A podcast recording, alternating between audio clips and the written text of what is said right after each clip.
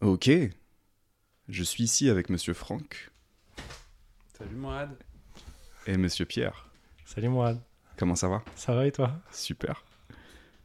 Aujourd'hui, on a décidé de parler euh, d'être un homme sensible, point d'interrogation.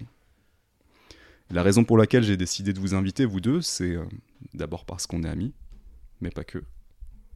Aussi parce que c'est des problématiques sur lesquelles on a beaucoup échangé. Qu'est-ce que c'est que d'être un homme? Qu'est-ce que c'est que d'être un homme sensible? Qu'est-ce que c'est que d'être sensible? Qu'est-ce que c'est d'être euh, une personne bien ou une personne gentille? Et euh, c'est de tout ça dont j'aimerais parler aujourd'hui. Yes. Euh, ça va être long, on va transpirer. Il fait 35 degrés actuellement. Donc, euh, Plus les lumières. plus les lumières, plus le matos. Mais c'est parti. Je vais commencer par partager euh, une réalisation que j'ai eue récemment. En parlant de sensibilité. J'ai toujours euh, considéré que j'étais trop sensible. J'ai toujours considéré que j'étais trop sensible. Et c'est quelque chose que j'ai beaucoup entendu. T'es trop sensible, tu prends trop les choses à cœur. J'ai toujours euh, eu du mal avec cette partie-là de ma personnalité. Et aujourd'hui, en fait, je trouve que c'est un des trucs les plus cool. Bah, pour moi, euh, la sensibilité euh, ou l'hypersensibilité, c'est à la fois une force et une faiblesse. C'est un... tu as, pour moi, dans mon expérience, tu as plus de tout. Plus de ressenti, plus d'émotions, plus de pensées. Euh, par exemple, si je vais dans un, dans un bar et il y a un peu de bruit autour et je commence à travailler, bah, j'entends tout. Je perçois tout. Enfin, plus.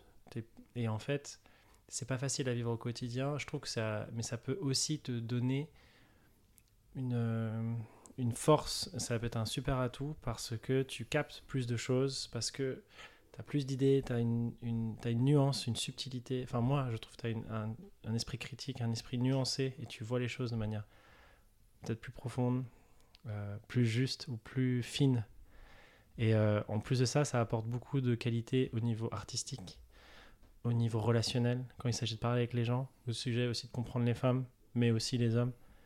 Et euh, quand c'est bien amené, c'est génial, mais c'est difficile parce que on est dans un monde qui n'est pas forcément adapté pour, pour cela. Et je vais te donner une métaphore qui, moi, m'a beaucoup parlé. C'est euh, quand tu es quelqu'un, moi, en tout cas, ça me parle, c'est quand tu es quelqu'un de, de rond, euh, en fait, la difficulté dans le monde, c'est d'être arrivé à t'adapter au monde et d'être structuré, d'être carré dans un monde un peu plus carré. Et en vrai, un rond ne peut pas pleinement s'épanouir s'il n'arrive pas à se carréifier, à être, à être, euh, à se structurer, à se donner un cadre pour ne pas être submergé par toutes ces idées et pour pouvoir agir dans le monde. Yeah. Ah, Euh, euh, pour moi, je suis obligé de retourner un peu dans, l'étymologie, ou en tout cas mes, compréhensions de ce mot. Et pour moi, sensible, c'est euh, incroyablement lié au sens, à tous les sens qu'on a. Euh, je pense que pendant assez longtemps, j'ai eu un. Comme plein de gens, je crois, et comme souvent moi, j'ai eu un gros nœud de plein de notions que je mélangeais, qui étaient confuses de, sensible à hypersensible, à empathe, à hyper empathe, à, comment être en lien avec l'autre, est-ce qu'on doit renier notre nature Il y a des nœuds, je trouve, régulièrement, nous, des petites corbeilles où on a mis plein de choses et puis faut un jour aller voir dedans, quoi.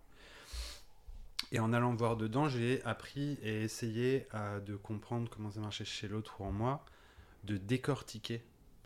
Et pour le mot sensible lui-même, euh, je suis hyper content que mon corps, cœur ou ma tête puisse me donner accès à ça parce que euh, c'est une lecture et c'est des informations données par mes sens. Et pour moi, le monde de la brutalité, le monde de la violence gratuite, le monde de plein de choses euh, qui m'activent, qui m'énervent, qui, qui font que je fais ce que je fais dans la vie, c'est lié au monde insensible. À partir du moment où euh, on est moins ébahi par la beauté du monde, on est moins euh, euh, sensible au chaud, au froid, à, tout ça. Nos sens sont amoindris, on est moins un être humain. Je peux pas m'empêcher de, penser à ça. Et,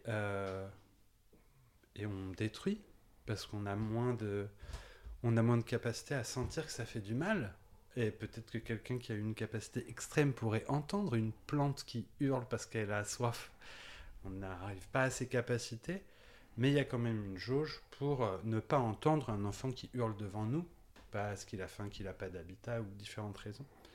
Donc pour moi, c'est une grande qualité à, à entretenir. On l'assigne très ou trop facilement euh, aux femmes, aux personnes de, de sexe féminin, euh, parce, qu'on, parce que c'est un principe, je crois, féminin. Mais comme plusieurs gens sont d'accord avec ça, d'autres pas, on a du masculin et du féminin à l'intérieur de nous. Mm. La sens- l'espace sensible, on a tous à s'en occuper, préoccuper, à le développer, à le stimuler, à aider l'autre à émerger. Je pense qu'elle est multifacette en plus. Elle a plein de degrés. Et, euh, et ça me parle. C'est pour moi euh, aller à, dans la direction opposée de la brutalité, de l'insensibilité de, et, de, et de certaines violences. Mhm. Ça me parle beaucoup ce que vous dites pour plusieurs raisons. Pierre, tu as parlé de d'être rond, mais de quand même avoir un cadre. Et Franck, tu le, tu le dis encore avec d'autres mots, tu parles de principe féminin et de principe masculin. En tant qu'homme sensible, est-ce que je peux euh, me connecter à quelque chose de moins sensible? Est-ce que je peux me connecter justement à cette forme de brutalité qui existe aussi chez moi? Est-ce qu'elle peut être utilisée d'une manière euh, productive et même génératrice pour le monde, pour les autres? Et là, je sais que je nous emmène sur un terrain très dangereux. On commence à transpirer. J'espère que vous entendez ça. Tellement individuel en plus que c'est juste Et euh, oui, pour euh, très Justine, personnel. pour Jean-Claude et pour Marcel ça va être vraiment vraiment différent. Euh,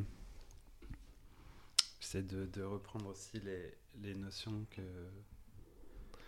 Moi, je peux rebondir juste sur euh, l'idée que, effectivement, moi, je me suis senti mieux dans ma vie et plus heureux lorsque j'acceptais qu'il y avait dans le monde, il y avait de la violence.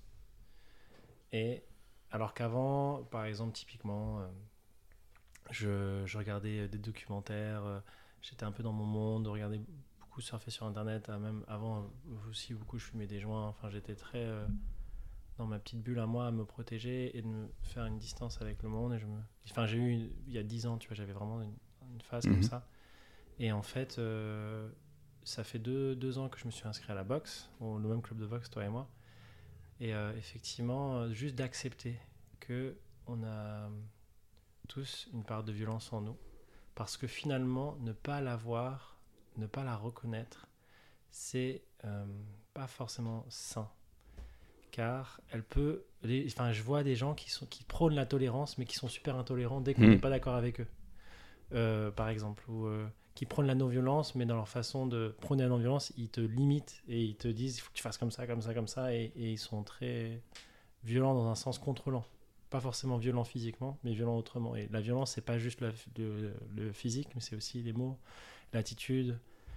Et euh, effectivement, quand j'ai accepté que la violence faisait partie du jeu, comme les animaux, comme le monde, mais pas que, c'est pas que la violence, le monde, heureusement. Il y a aussi la vie, il y a plein de choses autour. Eh bien, euh, ça m'a décomplexé et ça m'a permis aussi de mieux être dans le corps, dans le monde. Et de fait, de faire de la boxe, de prendre des coups et d'en donner, ça m'a, ça m'a débloqué quelque chose. Et de pouvoir m'affirmer. Parce que tu disais, parler juste, être juste, je pense que, comme tu dis, c'est pas juste dans l'absolu, c'est juste par rapport à moi. Qu'est-ce qui est juste pour moi? Qu'est-ce qui me paraît juste? Quelles sont mes valeurs? Quels sont mes choix? Et de pouvoir trancher à des moments, dire non, ça c'est pas moi. Oui, ça je veux.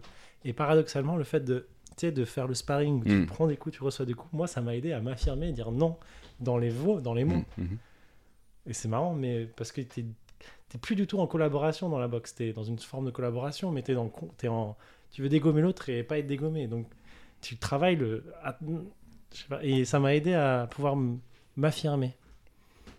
Ouais, pour moi, c'est. euh, euh, alors, déjà, pour revenir un petit peu en arrière, pourquoi j'ai commencé la boxe Je me suis toujours intéressé à ça. Mais particulièrement, j'avais fait un passage chez Monsieur Franck Lobvet. Alors, ceux qui ne connaissent pas, je vais vous dire que Franck Lobvet est une sorte de thérapeute. Mais c'est pas exactement correct, c'est pas la meilleure manière de le définir. C'est, Mhm. On pourrait dire que c'est un clairvoyant, c'est-à-dire que il ressent les choses. Et un des trucs qu'il m'a dit, un des premiers trucs qu'il m'a dit, c'était euh, Mourad, t'es vachement baraque quand même. Je, lui avais, je lui avais répondu Ouais, ok. ok, je sais pas où tu veux en venir, mais ok. Il m'a, il m'a ensuite dit euh, T'as pas envie de te battre des fois Et je lui avais dit non. Je lui avais dit Tu sais, euh, je, je suis quelqu'un qui aime pas le conflit. Je suis pas trop dans la confrontation. Et là, tout de suite, il m'arrête et il me répond Non, mais en fait, arrête de mentir. Euh, je le sens chez toi, cette volonté de gagner, le compétiteur, celui qui veut dominer. C'est quand tu remontes sur le ring. Et le fait d'accepter ce truc-là chez moi, qui, était vraiment présent, mais vraiment dans mon angle mort en l'occurrence, vraiment dans mon ombre, euh, le fait de l'explorer d'une manière positive, c'est-à-dire euh, d'une manière qui n'est ni dans le déni, d'une part, et ni dans quelque chose de destructeur, donc c'était simplement faire de la boxe, mettre des gants, me faire frapper, frapper et assumer euh, ce côté chez moi qui veut gagner, qui veut chercher euh, à montrer que je suis le plus fort, etc. Ce qui n'est pas toujours le cas d'ailleurs, loin de là. Mais ce truc-là, ça a libéré une énergie chez moi qui, comme tu le disais, tu vois, me permet d'avancer avec plus de confiance, plus de certitude, me permet, m'a permis d'apprendre à, m'affirmer, à dire oui, à dire non, à, à décevoir parfois, à me défendre. Et, euh, et c'est un beau chemin, mais c'est un chemin difficile de dire qu'il y a ça chez moi quelque part. Bah, Ce à quoi ça me fait penser, je vais, te proposer, je vais vous proposer une, une Balance. image, une Yes. métaphore. Euh, pour votre action, qu'est-ce que, est-ce que ça vous sonne juste, euh, décalé, quelle serait, comment vous affinerez cette image?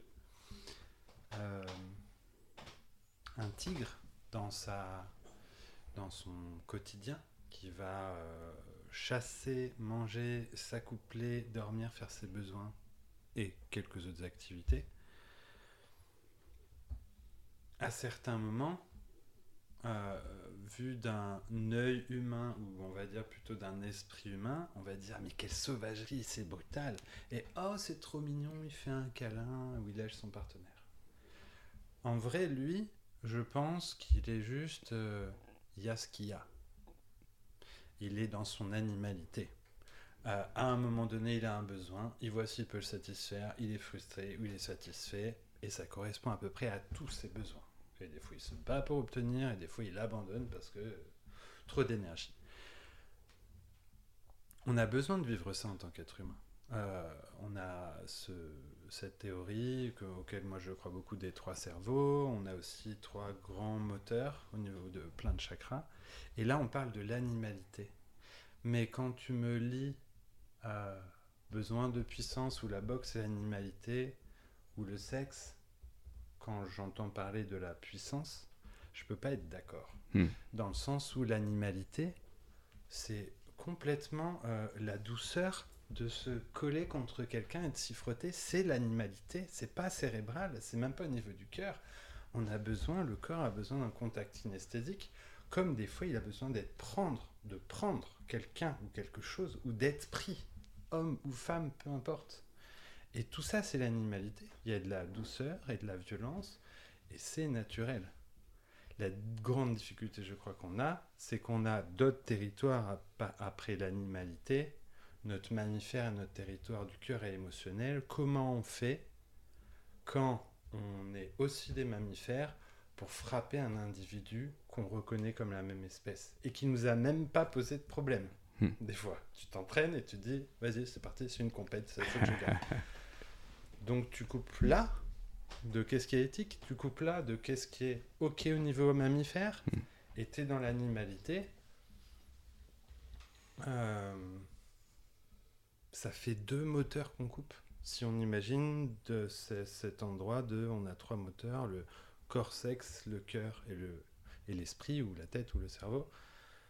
Deux moteurs qu'on éteint. Pour moi, c'est quelqu'un qui se met en grand danger pour euh, être avec lui-même déjà. Si on se coupe n'importe lesquels dans n'importe quel ordre, et encore plus dans la relation. on met l'autre en danger, on se met soi en danger. Tout le monde peut devenir prédateur à n'importe quel moment, soi-même, l'autre. Donc voilà, j'interroge, j'interroge ça. L'animalité, pour moi, ça n'est pas lié avec la puissance ou l'expression d'une violence qui est à l'intérieur. C'est juste un autre niveau où on désactive le cœur et la tête. Tu voulais dire quelque chose, Pierre? J'ai envie de dire un truc, c'est pour moi, quand je fais de la boxe, je coupe pas tout. Et des fois, je coupe, des fois. Enfin, c'est juste, dans... c'est comme quand tu fais du sport, tu es dans ton corps, tu es dans l'instant, et tu peux être, utiliser ta sensibilité euh, pour capter ce qui va arriver, euh, les coups qui vont arriver, le mouvement, euh, les sons. Après, et ça n'empêche pas qu'après l'entraînement, ou, juste ou même après le round, bah, on a un échange, même quand on se tape, et à un moment donné, je tape un peu fort, je me demande est-ce que ça va? On peut aussi être dans l'échange dans l'humain, c'est pas du tout juste. c'est pas c'est le noble art on dit le noble c'est là-bas c'est le noble art c'est pour une raison aussi c'est pas euh, pas juste la fight sans, sans, sans règles ou sans cadre après euh, ensuite sur l'animalité je sais pas moi j'ai du mal à je suis d'accord que les animaux peuvent être doux et violents en fait à les deux je je, je pas l'animalité comme étant seulement euh, la violence et non les animaux peuvent être très doux entre eux une mère qui allait ses enfants, euh, il y a beaucoup d'entraide dans les, chez les animaux aussi. Hein. C'est juste pourquoi moi je parle, enfin j'estime que c'est important d'en parler, parce qu'on est quand même dans un monde qui prône beaucoup le côté euh, intelligent des êtres humains, la bienveillance, et c'est bien. Et on a parfois tendance à oublier une part de nous qui est pour moi animale. Et c'est peut-être pour ça que tu voulais dire animalité. Mais en vrai, l'animalité n'est pas juste violent. Oui, euh, de, la même manière que la violence n'est pas juste physique, on est, complètement d'accord sur ça. Et on est dans, une société où, la violence émotionnelle, émotionnelle est bien présente. Euh, non, mais j'ai amené ce sujet tout simplement parce que pour moi, en tout cas, ça, cette expérience, c'était me reconnecter à mon animalité. Euh, si je reprends ton exemple du tigre, tu vois, l'idée c'est de dire, tu prends un tigre, tu prends je sais pas quels animaux vous paraissent particulièrement majestueux et, puissants. Un aigle peut-être, euh, un éléphant pour certains. Vous prenez tous ces animaux et de vous dire, ok, à un moment, euh, ben, je fais partie de ça. Moi aussi, j'ai ce côté, euh, je fais partie de la nature. C'est-à-dire cette part qui peut être douce, cette part qui peut être violente parfois. Et je suis les deux. Me connecter à ça, pour moi, ça a été libérateur. Mais je suis vraiment euh, là dans mon expérience personnelle. Tout ça nous amène à une autre question que, qui, est intéressante du coup, parce que ça a été quelque chose qui nous a posé problème à tous les trois, je pense. Quelle est la différence entre être un homme gentil et être un homme bien hmm. Et pour moi, on est... Ou un homme juste. Une autre façon de dire bien, ce serait un homme juste ou un homme euh, équilibré. Alors, il convient de définir les termes, bien sûr, mais. Hmm. Un homme euh, intégré, un homme aligné. Ah oui, oui, là, ça m'a posé problème dans ma vie. Hein. Raconte. aïe, aïe, aïe, aïe, aïe. Pour moi, déjà, la vraie générosité, et ça m'a pris du temps à comprendre, c'est lorsque tu donnes sans attendre quelque chose en retour. Sinon, c'est un troc au mieux. Au mieux, c'est un troc assumé. Au pire, c'est une manipulation euh, inconsciente. Et, euh, et, en fait, euh, être un homme gentil, pour moi, et c'est ce qu'ils disent dans ce poème, enfin, c'est pas un poème, c'est un texte. Êtes-vous un homme gentil ou un homme bien Je donne la première phrase qui dit Les hommes gentils sont différents des hommes bien. Un homme gentil dira un beau mensonge pour éviter l'inconfort de dire une vérité déplaisante. Un homme bien dira la vérité même si c'est désagréable, car son intégrité ne le laissera jamais tromper quelqu'un pour son confort. C'est un exemple de différence. Et pour moi, euh, ça a été long, ça a été dur. Euh, maintenant, j'estime que je suis plus vrai, plus authentique. Et, en fait, je pense que la clé, quand tu es un homme gentil, tu n'as pas quelque chose en toi, tu t'aimes pas complètement tu as besoin de trouver l'amour chez les autres, tu as besoin d'être valorisé par les autres. Et du coup, tu vas mettre en, jeu des personnages ou des rôles pour obtenir de l'amour des autres. Tu vas être quelqu'un d'attentionné, par exemple. Moi, j'étais quelqu'un d'attentionné, quelqu'un de, doux, de, compréhensif, etc. Et, en fait, pour recevoir cet amour, mais en vrai, là où ça bloquait, c'est lorsque je recevais pas cet amour, j'étais du coup euh, euh, vindicatif, frustré, désagréable, euh, parfois même violent verbalement. Et, euh, et alors que lorsque tu es un homme plus juste, tu, tu connais tes valeurs, tu te connais toi, tu sais qui tu es, et en fait, tu ne reproches pas à l'autre ce que toi tu t'offres. Enfin, tu ne reproches pas à l'autre de, de ne pas t'offrir ce que, ce que toi tu sais t'offrir déjà. Mhm. Alors qu'un homme gentil, il s'offre pas de l'amour, il va donner de l'amour aux autres pour que les autres lui en rendent, et quand s'il n'y a pas de retour, il est, en- il est frustré. Ouais, donc ce que, ce que tu veux dire, c'est qu'il y avait une intention derrière la gentillesse, Mm. Mm, caché, hein. une intention cachée. parfois caché, parfois assumé, mais plutôt caché. Mm. C'est, euh, bah, c'est- je pense que ça fait partie encore une fois, et j'arrête pas de rebondir sur cette image de, de chacun son sac de nœuds. Oui. Et ça, c'est un sac de nœuds qu'on est beaucoup à voir. Ouais. Ça, ça pour le coup, c'est bien, bien sûr. Et, et ça pose beaucoup de problèmes. Parce qu'un homme gentil, pour s'amuser deux secondes, un gentilhomme, Hmm. c'est toute l'histoire qui nous précède. On cherchait pas les hommes bien, ni les hommes justes. On observait si le Seigneur était juste ou un, ou un enfoiré, simplement. Mais on ne cherchait pas ça. Par contre, on pouvait être hyper attentif. Ah, c'est un homme gentil. Si bien que ça en fait un mot. euh, Ah, ce gentilhomme, c'était carrément de la politesse. Qui n'empêche pas toutes les stratégies personnelles pour faire des coups fourrés dans tous les sens. Si ça paraît être un gentilhomme, le bourgeois gentilhomme, Molière et tout ce qu'il y a avant, c'est ok. Tout est dans le tour de magie. Je pense que ça vient de quelque part de pur. Euh, que au départ, il y a vraiment une grande noblesse, justement peut-être hein, de, de cette animalité à des gens qui sont passés à un territoire plus euh, mammifère, plus dans le lien, plus d'affection. Il y a la gentillesse qui vient avec ça. On peut faire quelque chose de... C'est non pas pas intéressé, mais c'est quelque chose qu'on fait qui n'est pas que pour nous. Ce n'est pas égoïste. Un acte gentil, j'arrive pas trop à, me dire ça n'est pas désintéressé. Parce que j'aime bien l'analyse transactionnelle, parce qu'il y a plein de gens qui ont... Il y a toujours une transaction. Des fois, c'est un sourire.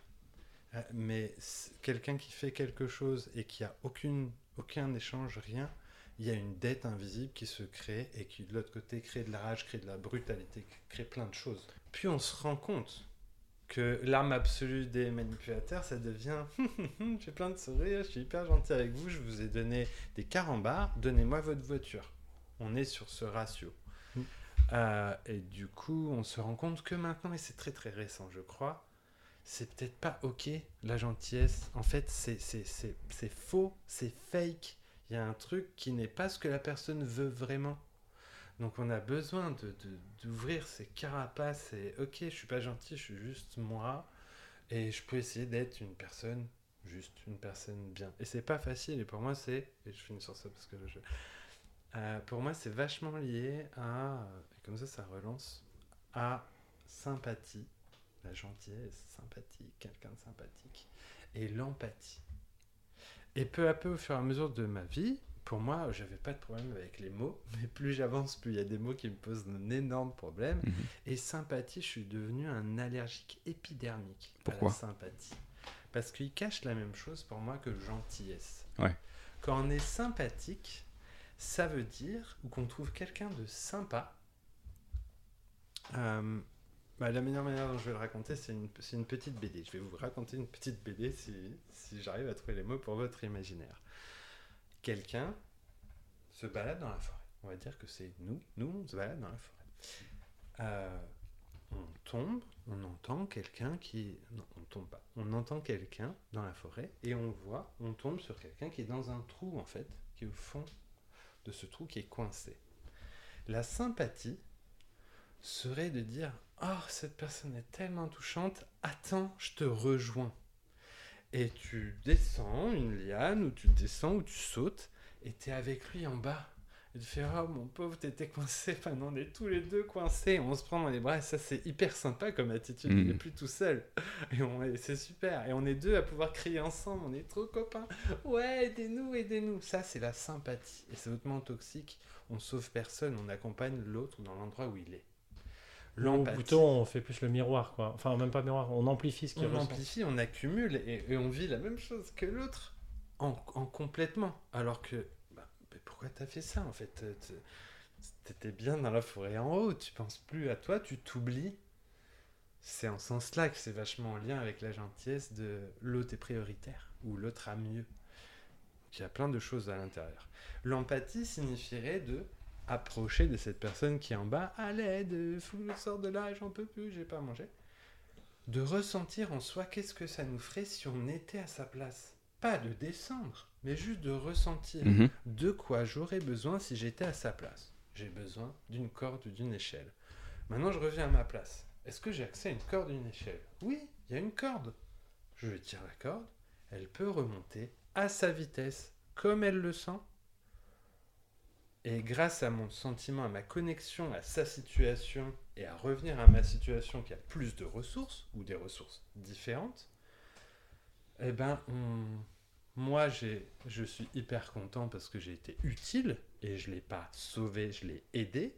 Et cette personne s'est sauvée elle-même parce qu'elle a bien voulu, dur comportement, arrêter de se plaindre et d'appeler à l'aide et de faire l'intéressant et monter et dire chouette.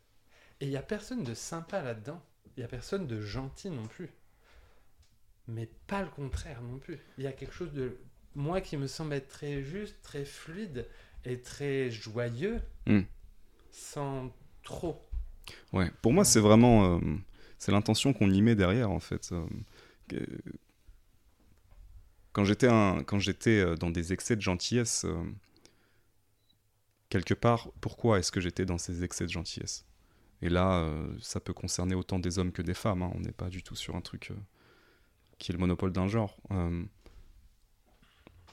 et je crois que je crois qu'il y avait plusieurs choses. Il y avait une partie de moi qui, qui n'aimait pas la confrontation, en tout cas qui avait peur de décevoir, voire de blesser. Donc c'est pour ça que tu fais très bien de faire les nuances, Franck. C'est beaucoup plus compliqué que de dire juste euh, tu es gentil parce que tu es un manipulateur. Non, c'est plus compliqué que ça. Tu as raison de faire les nuances. Tout à fait d'accord. Donc il y a, voilà, il y a quand même plusieurs contrastes. Je pense qu'il y a une couche où effectivement la peur de la confrontation, la peur de dire non, la peur de blesser, ça fait partie, euh, ça fait partie du truc. Ensuite, un peu plus, euh, si tu remontes un petit peu plus, oui, parfois il y a cette, en tout cas quand c'est conscient, quand c'est plus conscient, cette gentillesse ou ce charme. Là, effectivement, là, on est plus dans un truc euh, moins lumineux.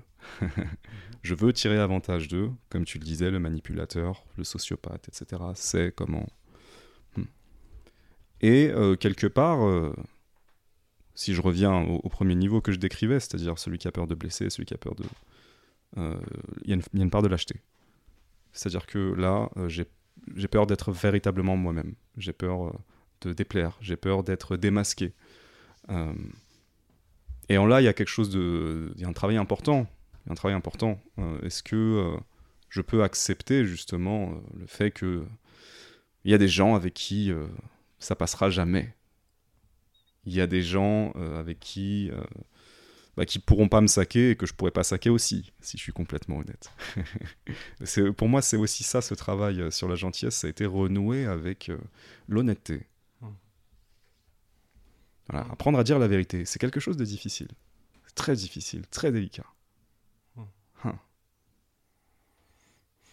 Il y, a- il y a quelque chose qui s'appelle euh, euh, l'honnêteté radicale.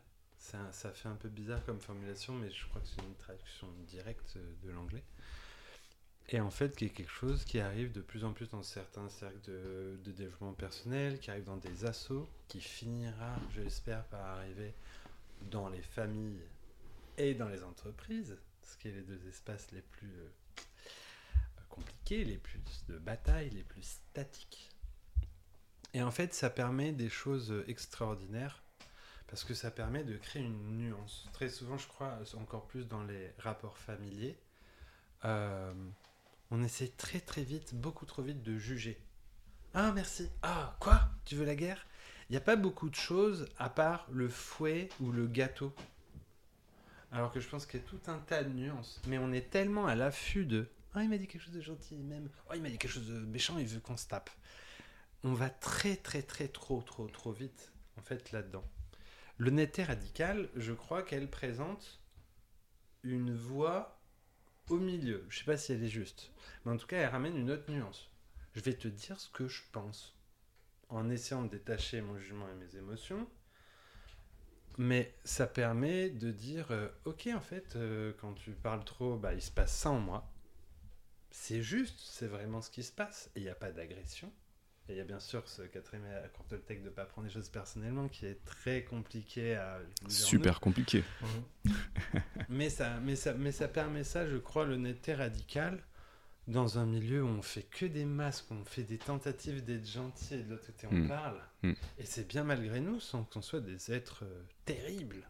C'est genre, c'est de là, on vient de là et du copier-coller. Il y a quelque chose d'incroyable. Et dans la relation aussi, homme-femme, femme-homme, femme-femme, homme-homme.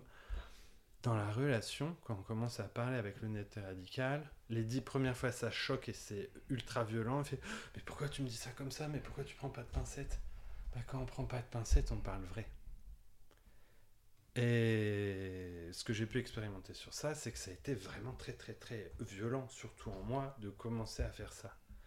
Mais derrière, ça a nettoyé des relations qui n'avaient pas lieu d'être, et ça m'a permis d'être euh, moins dans ma tête, plus clair en fait. Parce que tu dis ce qui se passe. Ok, tu me plais. Ok, ça, ça me plaît. Ok, ça, ça me plaît pas. Comment tu voudrais que je sois? Ça fait un tout petit peu parler, plus.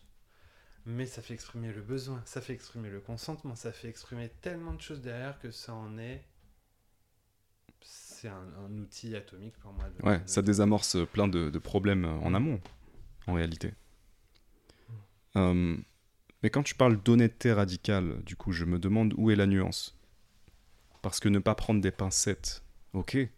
Mais est-ce que parfois c'est pas bien, justement, de prendre des pincettes ou, en tout cas, de choisir les bons mots pour dire certaines choses Je crois qu'on peut être euh, bienveillant et honnête radicalement. C'est en effet choisir les bons mots, mais ne pas ne pas le dire. En fait, c'est surtout ça le plus Exact. important. Ne pas Mm. ne pas le dire. Et on passe notre temps à tourner autour du pot. Moi, le premier, dès que je peux, dans une situation où c'est touchy, je me vois, je vois mes mécanismes et fais. Alors, je vais faire une métaphore. Et c'est et c'est automatique. Il y a des fois où je dois revenir en arrière. En fait, je vais pas faire de métaphore. Ce que tu m'as dit me plaît pas. Je me sens blessé. Et il faut que tu m'en dises plus parce que si c'est vraiment ce que tu penses, euh, on n'a peut-être pas de futur ensemble du tout, même Mm. pas de lendemain. Donc décortique parce que là je peux pas prendre. Et je crois que c'est un jeu d'ajustement, justement, une personne bien, peut-être juste, c'est un jeu d'ajustement d'y aller. Je, je finis sur une métaphore justement. Je comprends rien à comment c'est possible que le curling soit devenu un sport olympique. Ça me dépasse. je trouve ça hilarant. Des balais, euh, des patins à glace, un truc qui glisse. La seule chose que je trouve intéressante sur le curling, c'est justement la philosophie qu'il y a derrière. Tu dois mettre une certaine force à 10, 15, 20 mètres de ton objectif pour être le plus juste possible en douceur.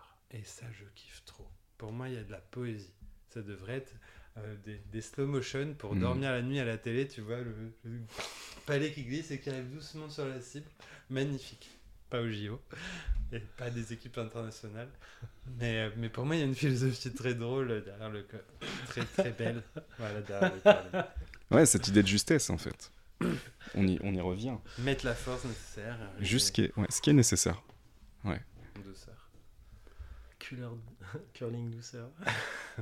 Mais t'as dit force quand même. Il y a un peu de force. Force Ah, on revient un petit peu. Ah, force, puissance. Ah, on arrive à se réconcilier un petit peu, Franck. Il faut les dames. ouais, ouais. euh, Comment, Bah. par exemple, dans vos sacs de nœuds, comment vous distinguez? Moi, je fais mes, mes dénouages, mais je- on vient tous d'une histoire différente. Comment vous distinguez? On va même être large. Euh, force, puissance, violence. que c'est au même endroit? Est-ce que ça n'a rien à voir? Comment elles sont liées? Qu'est-ce qui est ok Qu'est-ce qui est pas ok? Moi j'ai mon histoire, mais j'aimerais bien voir vos couleurs de force, puissance, violence, qui sont souvent ralliées justement à l'homme euh, avec du bon et du mauvais dans la projection, dans ce Ouais. qu'ont fait les gens avant nous, qui sont propres aussi à la femme, mais sous d'autres formes. Pour moi, dans la violence, il y a forcément quelque chose de malveillant. Il y a une intention. euh, En tout cas, il y, a, la possibilité de faire mal dans la violence. Ce, ce n'est peut-être pas toujours une intention malveillante, dans le sens où on peut être violent euh, sans nécessairement le vouloir consciemment. Mais je pense qu'il y a quelque chose qui peut faire mal dans la violence. Dans la force, il y a une capacité à vraiment y aller.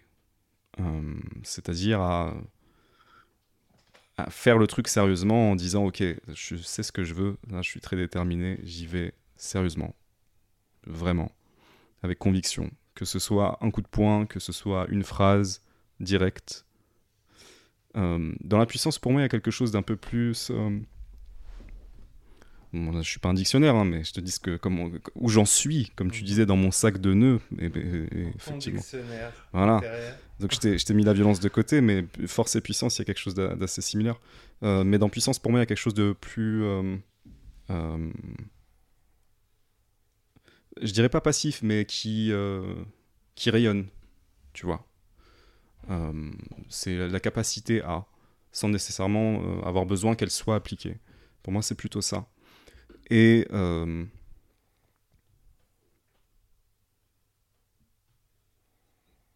Voilà, c'est après, euh, qu'est-ce que tu en fais? Quelque chose de bien, quelque chose de mal. C'est comme la force, c'est pareil. Mais pour moi, c'est pas, pas aujourd'hui, et ça l'a été avant. C'était des notions négatives. Mais c'est pas le cas aujourd'hui. En tout cas, la force et la puissance ne sont pas aujourd'hui, pour moi, des, des notions négatives.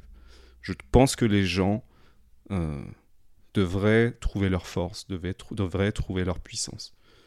Euh, cette capacité à se tenir debout, à se tenir droit, à regarder les gens droit dans les yeux, à leur dire ce qu'on pense, à dire oui, à dire non, à dire je veux ça, je veux pas ça. Je pense que c'est fondamental. Euh, la violence, effectivement, c'est plus questionnable. Et c'est là où tu nous emmènes dans un endroit intéressant en questionnant ça. Tu vois, la, violence, la brutalité. Effectivement. Est-ce que, euh, est-ce que justement, l'homme vraiment sensible, si- s'il est connecté à cette sensibilité, est-ce qu'il peut être violent? En tout cas, euh, est-ce qu'il va, est-ce qu'il va, est-ce qu'il va pas se faire du mal à lui-même aussi en ressentant la destruction qu'il a apportée, bien sûr. Donc, euh, il y a forcément une notion d'équilibre. Et c'est marrant parce qu'on tourne autour de ça depuis tout à l'heure. Là. On tourne, j'ai l'impression que c'est une partie de ping-pong entre. euh, c'est quoi la justesse là, les gars? On a tous des contrastes différents, tu vois? J'ai amené un truc assez. Voilà, je vais poser mes couilles sur la table, montrer que je suis devenu un macho parce que je fais de la boxe et parce que je fais de la bagarre de temps en temps et j'aime bien. Et du coup, on, on est en train de nuancer ça. Et ça, ça me plaît. C'est-à-dire, où est le juste milieu? C'est quoi le truc là, vraiment? C'est quoi le motif caché? Euh, Voilà comment je te répondrai. Hmm. Mais très bonne question, très difficile. Je te remercie pas pour ça. Yeah. Qu'est-ce que tu dirais, Pierre? Force, puissance, violence. Bah, la violence, euh, c'est le fait de nuire, à- nuire physiquement, nuire verbalement, de nuire. Et euh, ça va jusqu'à la mort, le fait de tuer quelqu'un ou de blesser. Il y a aussi, pour moi, la violence légitime. Ça peut exister. Quand on se fait agresser physiquement, se défendre, c'est ce qu'on appelle la défense légitime. Ou alors, les policiers, ils ont aussi. euh, Enfin, pas, je dis pas que c'est tout le temps le cas, mais en tout cas, on a quand même, euh, on est dans un monde où il y a la violence qui peut arriver et du coup, il faut aussi avoir une certaine violence canalisée qui soit légitime. Euh, donc moi, je ne dis pas que la violence est toujours euh, mauvaise dans tous les cas. Maintenant, effectivement, pour définir les deux, entre ça et la force et la puissance, c'est que ça, tu cherches à nuire concrètement. Ensuite, la différence entre la force et la puissance, je suis assez d'accord avec Mourad, elles sont assez liées. Peut-être euh, pour moi, euh, la vision que j'ai de la force, la force c'est vraiment euh, une résilience, la force physique, la force de pouvoir endurer les choses, de pouvoir porter des choses lourdes, de pouvoir avancer dans la vie. Et la puissance, c'est plus canalisé. Peut-être force, pour moi, force c'est plus brute, c'est moins canalisé. Et la puissance, c'est d'arriver à être prendre la place, à canaliser sa force pour créer quelque chose, pour, pour avoir de l'assurance, être un, leader, être euh, quelqu'un qui, incarne quelque chose de plus grand. Mais c'est souvent lié. Je pense que la différence, je sais pas s'il y a une. Ça serait que dans un cas, la force c'est plutôt brute, c'est plutôt. hum, c'est moins subtil peut-être. Alors que la puissance, elle est plus subtile et plus grande. Ou peut englober plus de choses plutôt. Faut, faut vraiment qu'on regarde l'étymologie du truc. Tu peux me passer mon téléphone, Alex, s'il te plaît? Juste là. Ouais, je vais regarder ça. Parce que ça me travaille là. Hmm. Entre, entre force et puissance, du coup, Ouais, ouais, grave. Je- exactement. Est-ce que quelqu'un veut un verre d'eau? Servez-vous, les gars. Alors.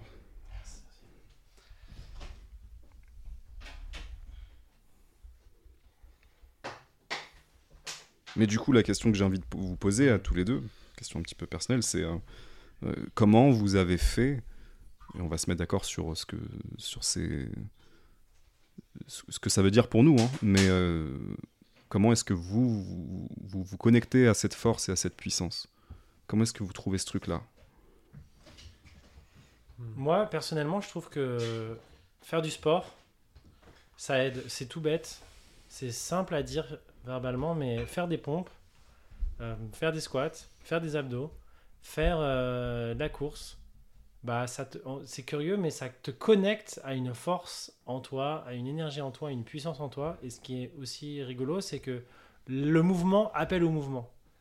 En fait, euh, il y a un conseil très contre-intuitif que j'ai compris au fur et à mesure de la vie, c'est quand tu es très fatigué, bah, fais des pompes. Fais, va marcher, va, courir. Alors, pas tout le temps quand on est tout le temps fatigué. Enfin, quand on est fatigué, des moments, c'est bien de dormir, de se reposer. Mais quand on est régulièrement fatigué, mentalement, physiquement, c'est que notre corps n'a pas l'habitude de bouger, de marcher, de faire du sport. Et pour moi, si tu veux décupler ta force, c'est le sport, la musculation ou autre, un autre sport. Ça peut ça, ça augmente ta force. parce que en fait, c'est comme tout euh, dans la vie, tes muscles ils sont utilisés, sont réutilisés, donc ils se développent. Et le mouvement physique appelle, enfin, quand tu bouges avec de l'énergie, ça appelle à avoir plus d'énergie. Alors que quand tu restes euh, figé, euh, si tu restes à- sur ton lit à- allongé pendant 6 mois, ce qui peut arriver, imaginons que tu as une maladie qui fait que tu peux pas bouger pendant 6 mois, bah, pour sortir ensuite du lit, tu as beaucoup de muscles qui sont plus, qui sont plus faibles et que tu as beaucoup moins de force. Ouais, donc je- ce que j'entends, c'est vraiment te reconnecter au corps. Mm. Mais ouais, mais pas que le corps. C'est le corps avec des efforts. Hmm. Le corps avec des efforts qui font que progressivement tu développes ta force, tu développes ton capital énergie. Ouais, moi j'en- j'entends la... la mise en mouvement Mm. pour passer d'un état de peut-être forme de, de, de faiblesse corporelle à, ouais. À l'entraîner, à la stimuler, à l'électriser et, et à boucher. J'en- J'entends cet endroit. Euh, pour moi, fort, il peut marcher, on peut avoir un mental fort, Mm. on peut être émotionnellement très fort, Tout à on fait. peut avoir un corps fort ou une sexualité forte. Ça peut pas être lié que au corps. C'est pas que au corps. Si je dis qu'une façon, Ah, une façon d'accéder. une façon de Ouais. et une façon rapide. Exact. La question que je vous posais, c'est comment vous, vous vous connectez à ce truc-là à l'intérieur de vous? Hmm. Je dis pas dans l'absolu, il faut que passer par le sport. Mais euh, non, Ouais. non, t'as aussi la force mentale différente. Enfin, Complètement. D'ailleurs, j'ai trouvé les étymologies. Hmm. Êtes-vous prêts Vas-y. Force, du bas latin fortia. Fortis, courageux, ferme, brave. Maintenant, puissance. Du latin potestas. Donc puissance, c'est pouvoir, domination, souveraineté. Mhm. Je sais pas si ça nous aide beaucoup plus, mais Non, je suis perdu. Redonne-moi sur fort, fortis. Courageux, ferme, brave. Et puissance, du coup, c'est pouvoir, domination, souveraineté. Ouais, c'est hyper intéressant. À Ouais. quel point de deux mots qui peuvent danser ensemble, dans leur définition étymologie, on part quand même très loin. Il y en a un, j'ai l'impression, qui signifie finalement uniquement euh, presque un symbole. Sois fort, sois brave, sois courageux. Euh, et c'est vrai que c'est comme si c'était une notion presque poétique, Ah, ce bois est fort. Et c'est très bizarre. Ce, ce bois est solide. Euh, ou il est très fort. Ça peut être une légende, on n'en sait rien du tout. Il est très fort en maths, ça peut être un a priori. Mais puissant. Domination, euh, je sais plus, écrasement. Souveraineté. euh, souveraineté. Ouais. Il y a quelque chose qui a été confirmé par plein de gens, c'est véridique et c'est j'ai accès à beaucoup de puissance. Je te montre pas toute ma force, mais tu vois que j'ai un royaume puissant. Hmm. Donc c'est Pour moi, c'est ça le truc. C'est euh, la puissance, c'est euh, c'est le roi, et la force, c'est peut-être un peu plus le guerrier. Donc euh, dans la puissance, il y a la notion de royaume. Il y a un bouquin très intéressant qui s'appelle, euh, en anglais, c'est King Warrior Magician Lover. Roi, guerrier, magicien et euh, Amant. amant ou poète, euh, qui détermine, euh, qui, qui décrit en fait différents archétypes, qui sont ceux qu'o- qu'on vient de prononcer et que justement qui seraient présentes en chacun d'entre nous. Et, et très intéressant du coup, comment est-ce que tu réconcilies Ça nous fait amener, ça nous amène au sujet d'aujourd'hui. Comment est-ce que tu réconcilies le roi et le guerrier avec l'amant slash le poète, tu vois? Et bah, du coup, il y a un film que j'aime beaucoup, c'est Braveheart. Très beau film. Et à la fin du film, il y a une phrase qui m'a marqué parce qu'il dit Mel Gibson. exactement et des haches. et des et Et du sang et de la liberté. Et il y a une phrase à la fin, euh, c'est vraiment à la fin du film où il dit on s'est battu comme des euh, comme des guerriers poètes. Hein. C'est presque un oxymore en fait. Mhm. Du coup, qu'est-ce que ça veut dire? Je me suis toujours demandé ça. Pourtant, le film, je l'ai vu 4 ou 5 fois. Je me suis toujours demandé, mais qu'est-ce que, qu'est-ce que ça veut dire, ce putain de guerrier poète là? Qu'est-ce qu'ils ont foutu?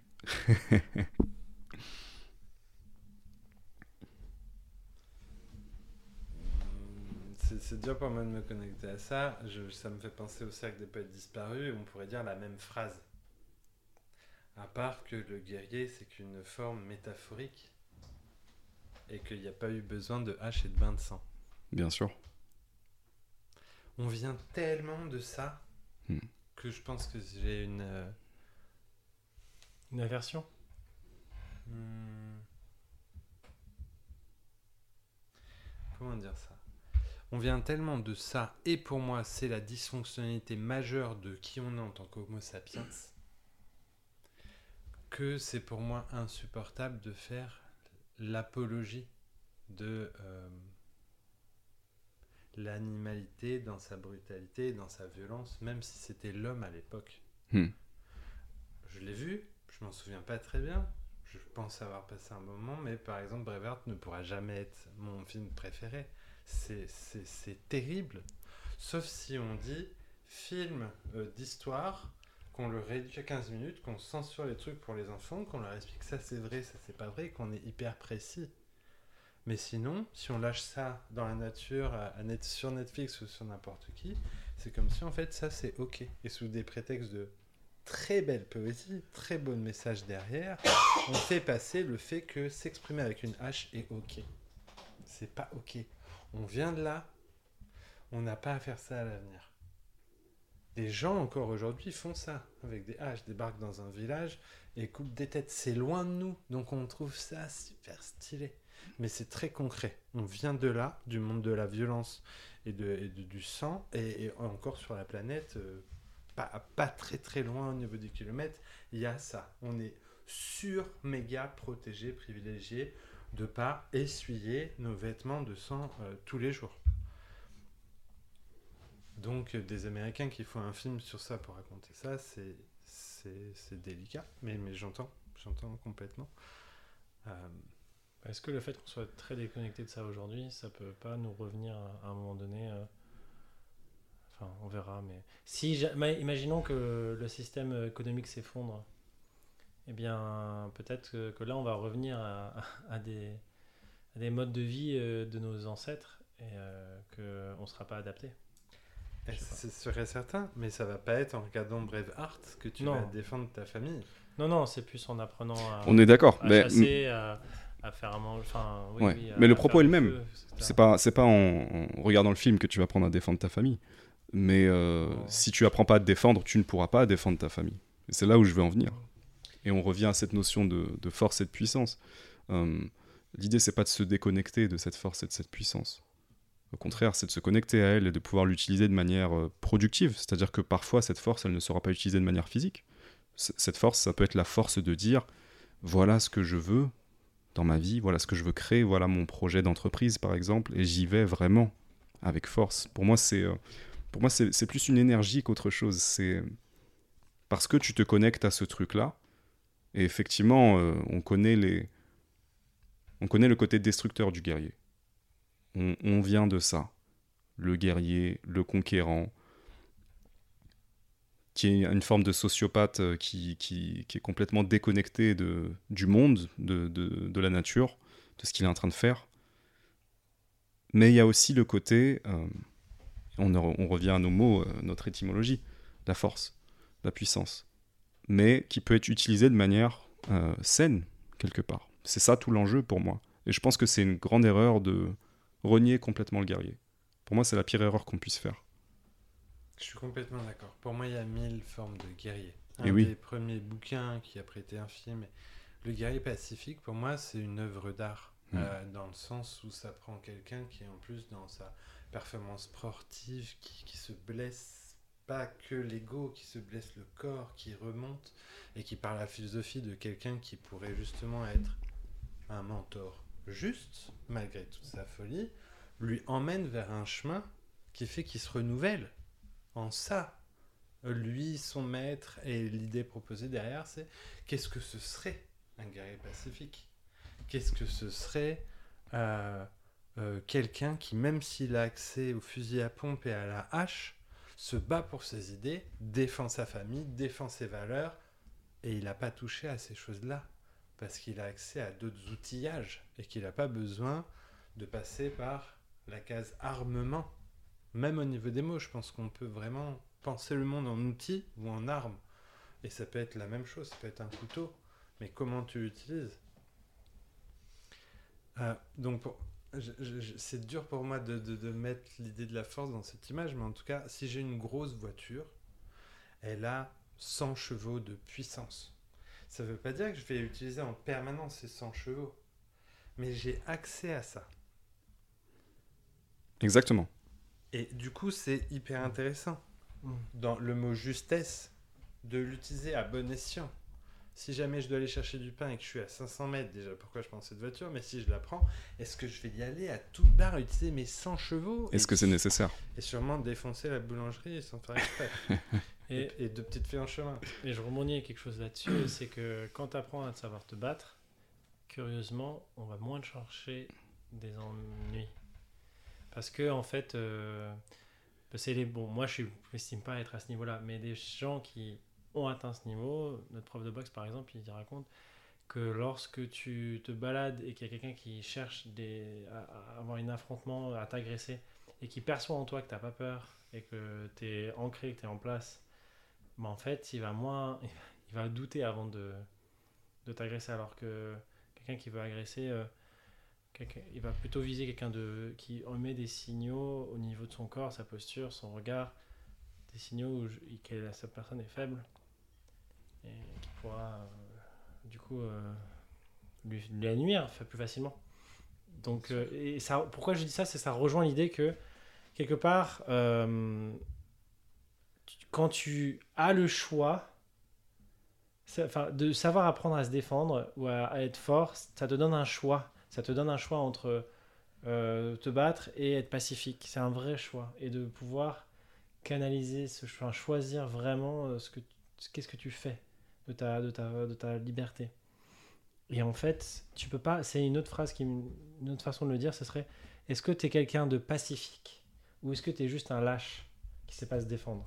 Et pour vraiment choisir le pacifisme, il faut avoir un choix et avoir l'option euh, se défendre et se battre. Complètement d'accord. Ouais. Et, et, pour moi, en fait, euh, en revenant à cette notion de roi, de guerrier, euh, le guerrier seul, c'est-à-dire sans le roi, sans euh, celui qui donne la direction, donc ça peut être des valeurs, un code de valeurs, une morale, euh, peut être hors de contrôle. La version sombre du guerrier, c'est justement celui qui, détruit tout. Donc pour moi, les, les deux, en fait, doivent être liés. Et euh, c'est le, code, le fameux code d'honneur du samouraï. Pour moi, c'est vraiment ça, l'acceptation. C'est celui qui défend, en fait. Celui qui a la force de défendre, celui qui a la force euh, de faire. Il est capable de. Mais il a aussi le code de valeur qui lui permet d'utiliser ça à bon escient. Il est connecté à ces deux trucs-là. Il l'a pas renié. Parce que là, s'il le renie, euh, et c'est ça qui, ça qui me questionne aujourd'hui, c'est que je trouve qu'on, il y a une partie où euh, cet homme sauvage qu'on a tous à l'intérieur de nous, est-ce qu'on le remet pas, est-ce qu'on le, est-ce qu'on le renie pas trop? C'est la question que je me pose. Et quelle, se- et quelle est la conséquence de trop le renier, de le renier tout court faut que tu définisses ce que tu appelles ton homme sauvage.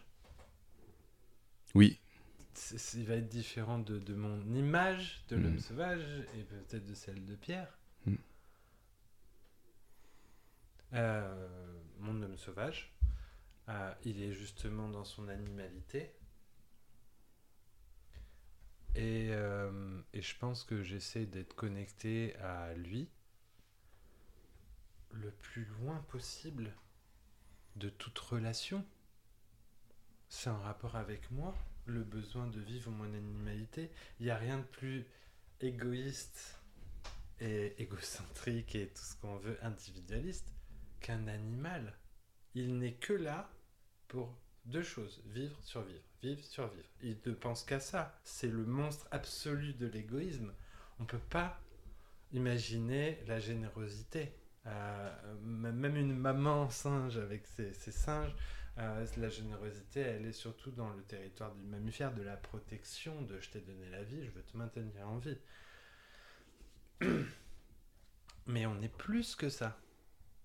Et dans notre euh, dans une relation, se connecter à son homme sauvage, c'est une demi-heure de discussion, de consentement, de est-ce que en face c'est ok, vraiment ok, et qu'est-ce que ça veut dire? Pas un consentement, un consentement éclairé et décrypté et, et, et, et- et déroulé. Puis, qu'est-ce que c'est une femme sauvage? Ou qu'est-ce que c'est un autre homme sauvage? Et de tout redérouler, décrypter, consentir ou pas. Juste pour au moins savoir à quoi on a accès, de quoi on parle. Parce qu'on est tous très différents. Et la chose qui est la plus violente et la plus brutale, c'est la projection. Ah, il est comme nous. Ouais, elle est comme nous. Ça va passer. Ouais, mais ça, c'est Mhm. c'est la violence. Parce qu'il n'y a pas de demande, il n'y a pas de consentement, il n'y a pas de- de- d'attention à l'autre, il n'y a pas d'empathie, il n'y a, y a aucun territoire de connexion à l'autre. C'est moi qui applique mes petites règles à quelqu'un d'autre et je ne vais pas lui, lui demander, c'est évident. Donc, euh, mon homme sauvage, j'ai l'impression que je dois le dealer avec moi-même et je peux m'exprimer. Je peux partir dans la forêt tout nu, grimper, taper un arbre, taper la terre, crier ou faire des câlins à une fougère. Et je le fais parfois, vraiment, parce que j'ai besoin de connecter à ça. Dans la relation, c'est vraiment délicat. Faut y aller parce que c'est de la kryptonique, de la kryptonite, c'est atomique, c'est vraiment très fragile. Y aller tout doucement, c'est pas ok de base. Et si on en parle suffisamment, on peut reconnecter à ça. On n'est pas pour rien des Homo sapiens sapiens. On sait qu'on sait, on a conscience. La sauvage, le sauvage, n'est pas dans le territoire de la conscience. On est dans le territoire du pur bas instinct corporel. Bas n'étant pas euh, sale, étant noble, mais qui ne fait pas appel ni au cœur ni, ni à ce qu'on est, cette, cette extraordinaire chose qu'on- à qui on donne trop de gouvernance. Euh, on est ça aussi. quoi. Comment tu définirais euh, l'homme sauvage, Pierre? Du coup, je vous ai pas donné ma définition, mais c'est intéressant que ça ait pris cette, euh, cette direction.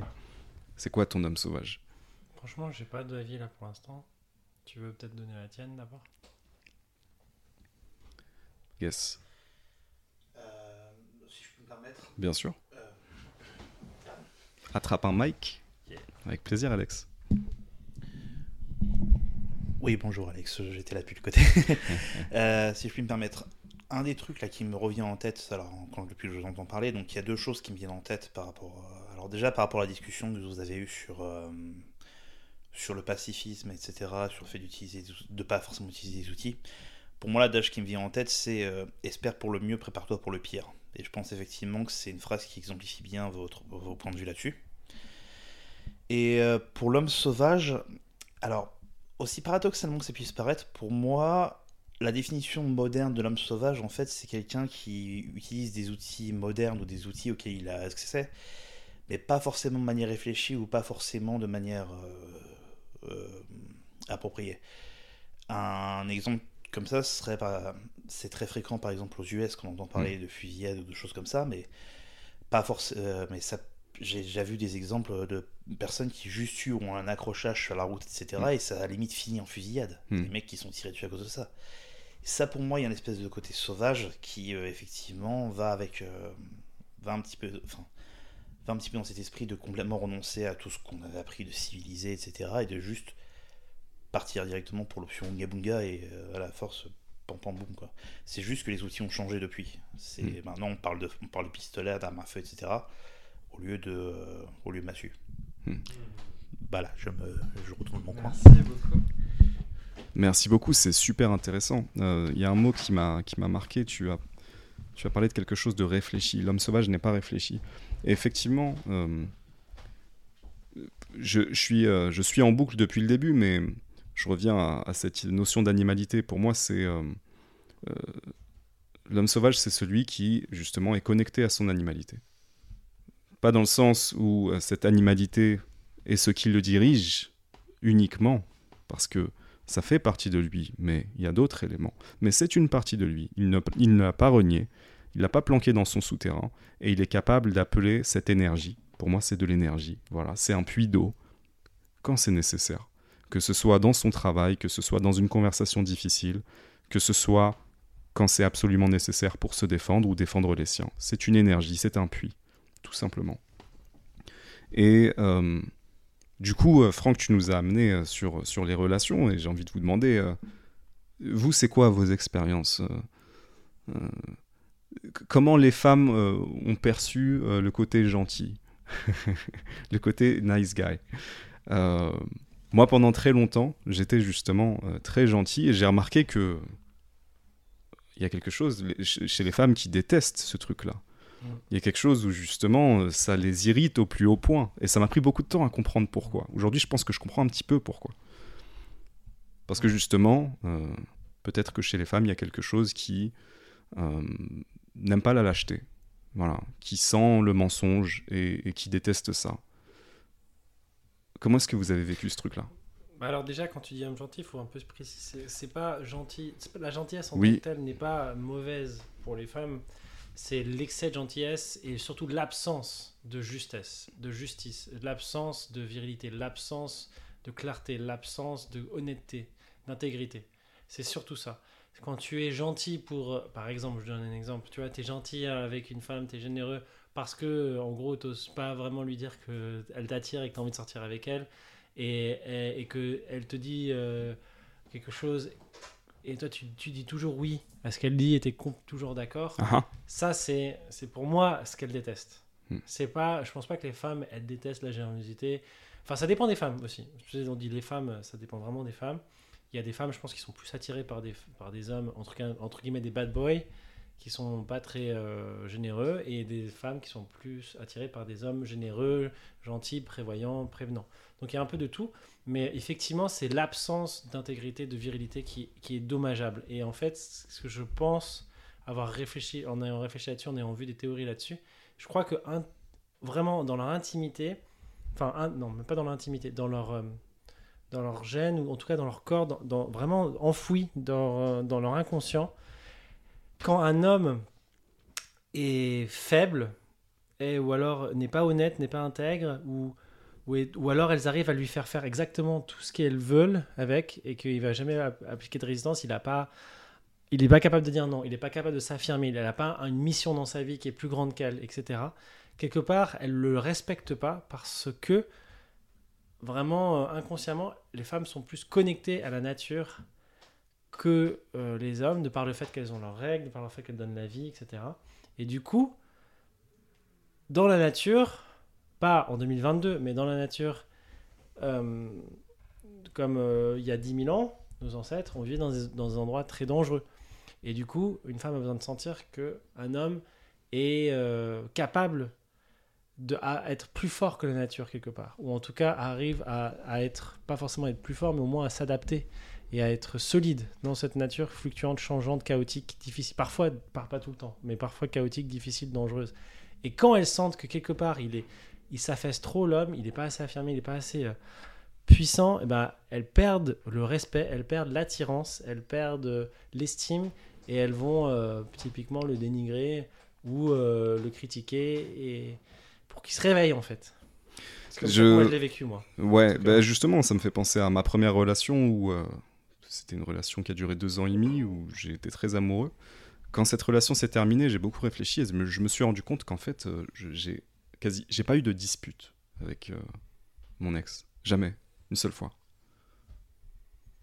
Et je me suis rendu compte que c'était un problème. Dans la relation, je pensais que c'était ok, que justement, euh, ça voulait dire qu'on gérait, qu'il n'y avait pas de problème, que tout roulait, mais après avec euh, les rancœurs qui, qui perduraient, etc., je me suis rendu compte qu'en fait, il y a beaucoup de choses que je n'osais pas dire. Euh, et quand ça, comme tu le disais, Pierre, j'étais pas intègre. C'est pas tant le fait de pas avoir de dispute, c'est de pas t'avoir affi- affirmé. En tout cas, avoir pris le risque Mm. d'entrer dans une confrontation, d'entrer dans un désaccord qui pourrait être désagréable pour les deux parties. Il y avait chez moi ce truc en mode, euh, bah, j'ose pas y aller parce que euh, parce que j'osais pas. C'était une forme de lâcheté quelque part. Et en ça, de, sur- de surface, je pourrais, je pouvais paraître euh, gentil, sympathique, etc. En tout cas, dans l'absence de conflit, mais dans le fond, c'était pas honnête. Dans le fond, il y avait un problème. Et je pense que, avec le recul, c'est une des choses qui a fait que ça, ça- ça devait se terminer. Il n'y avait pas chez moi suffisamment euh, cette. euh, euh, J'étais pas suffisamment ancré pour assumer réellement de dire ce que je pensais, ce que je voulais, d'affirmer mes, Mm. mes désaccords. Et donc, ouais, c'est c'est- et c'est pas- c'est intéressant aussi ce que tu dis dans le sens. bah, je suis désolé, hein, mais moi je suis sur l'homme sauvage depuis tout à l'heure. hein, voilà. J'ai dit qu'un seul truc dans le podcast. J'ai dit l'homme sauvage, l'animalité, la bagarre, et les haches et le sang. Euh, bah, J'assume complètement d'être, euh, d'avoir le mauvais rôle aujourd'hui. Pas de souci. Ça, me- ça fait partie de moi. je vous présente mon ombre. mais euh, j'en reviens à l'homme sauvage aussi. Pour moi, c'est ce que tu disais, la capacité à Mm. euh, la nature. Est-ce que je peux me débrouiller dans la nature Est-ce que je peux protéger Est-ce que je peux Ouais, est-ce que tu es compétent? Est-ce que tu as une, voilà, est-ce que je- une- tu peux Exactement. te débrouiller, t'es es, solide, C'est ça. t'es en place quoi. Et là, on est dans un truc qui est pas du tout politiquement correct. Euh, mais moi, je l'ai ressenti, ce truc-là. En tout cas, beaucoup de femmes me l'ont fait ressentir, qu'elles cherchaient à ressentir cette force, le côté je me sens en sécurité. Oui. Le côté euh, euh, cet homme dit non. Ça, c'est attirant, quelqu'un qui dit non, pas quelqu'un qui dit oui à tout. J'ai beaucoup ressenti ce truc-là. Euh, Moi aussi, et je trouve que plus tu arrives à t'affirmer, bah plus quand tu es généreux ou quand tu es gentil, parce que est doux, elles l'apprécient complètement. Tout à fait. Sont, con- Ouais. Au contraire, elles sont honorées, elles sont très euh, dans la gratitude. C'est ça le paradoxe. C'est que euh, quand tu es euh, dans la gentillesse excessive, tu es en fait dans une forme de mensonge. Donc du coup, on ne- on apprécie, n'apprécie pas cette douceur que tu peux avoir par ailleurs et cette gentillesse quand elle est sincère. Mais au contraire, c'est parce que tu es capable de dire non à certains moments, non étant le symbole pour non, je ne suis pas d'accord, ou non, là, ça va trop loin, dans n'importe quelle relation. hein. Non, ça va trop loin, ou non, ça c'est ma limite. Là, on apprécie beaucoup plus Mm, euh, mm, mm. les moments où on dit oui, les moments où on est sincère. Pour moi, c'est vraiment cette idée de. Et j'en reviens à ça. euh, Qu'est-ce que c'est qu'être un homme? Moi, mon, mon père, il m'a toujours dit, euh, il m'a toujours dit, sois un homme, mais j'ai jamais su ce que ça voulait dire. Je sais toujours pas exactement ce que ça veut dire, mais je vous dirais aujourd'hui que pour moi, être un homme, c'est et peut-être que les femmes se reconnaîtront là-dedans aussi. C'est pas du tout euh, lié au fait d'être un homme, mais en tout cas, c'est ce que moi je donc- pense aujourd'hui, c'est dire la vérité.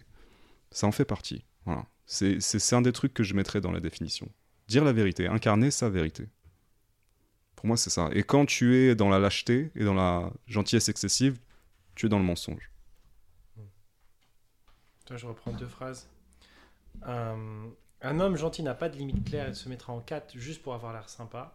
Un homme bien a des limites claires et par conséquent gagne le respect des gens qui l'entourent.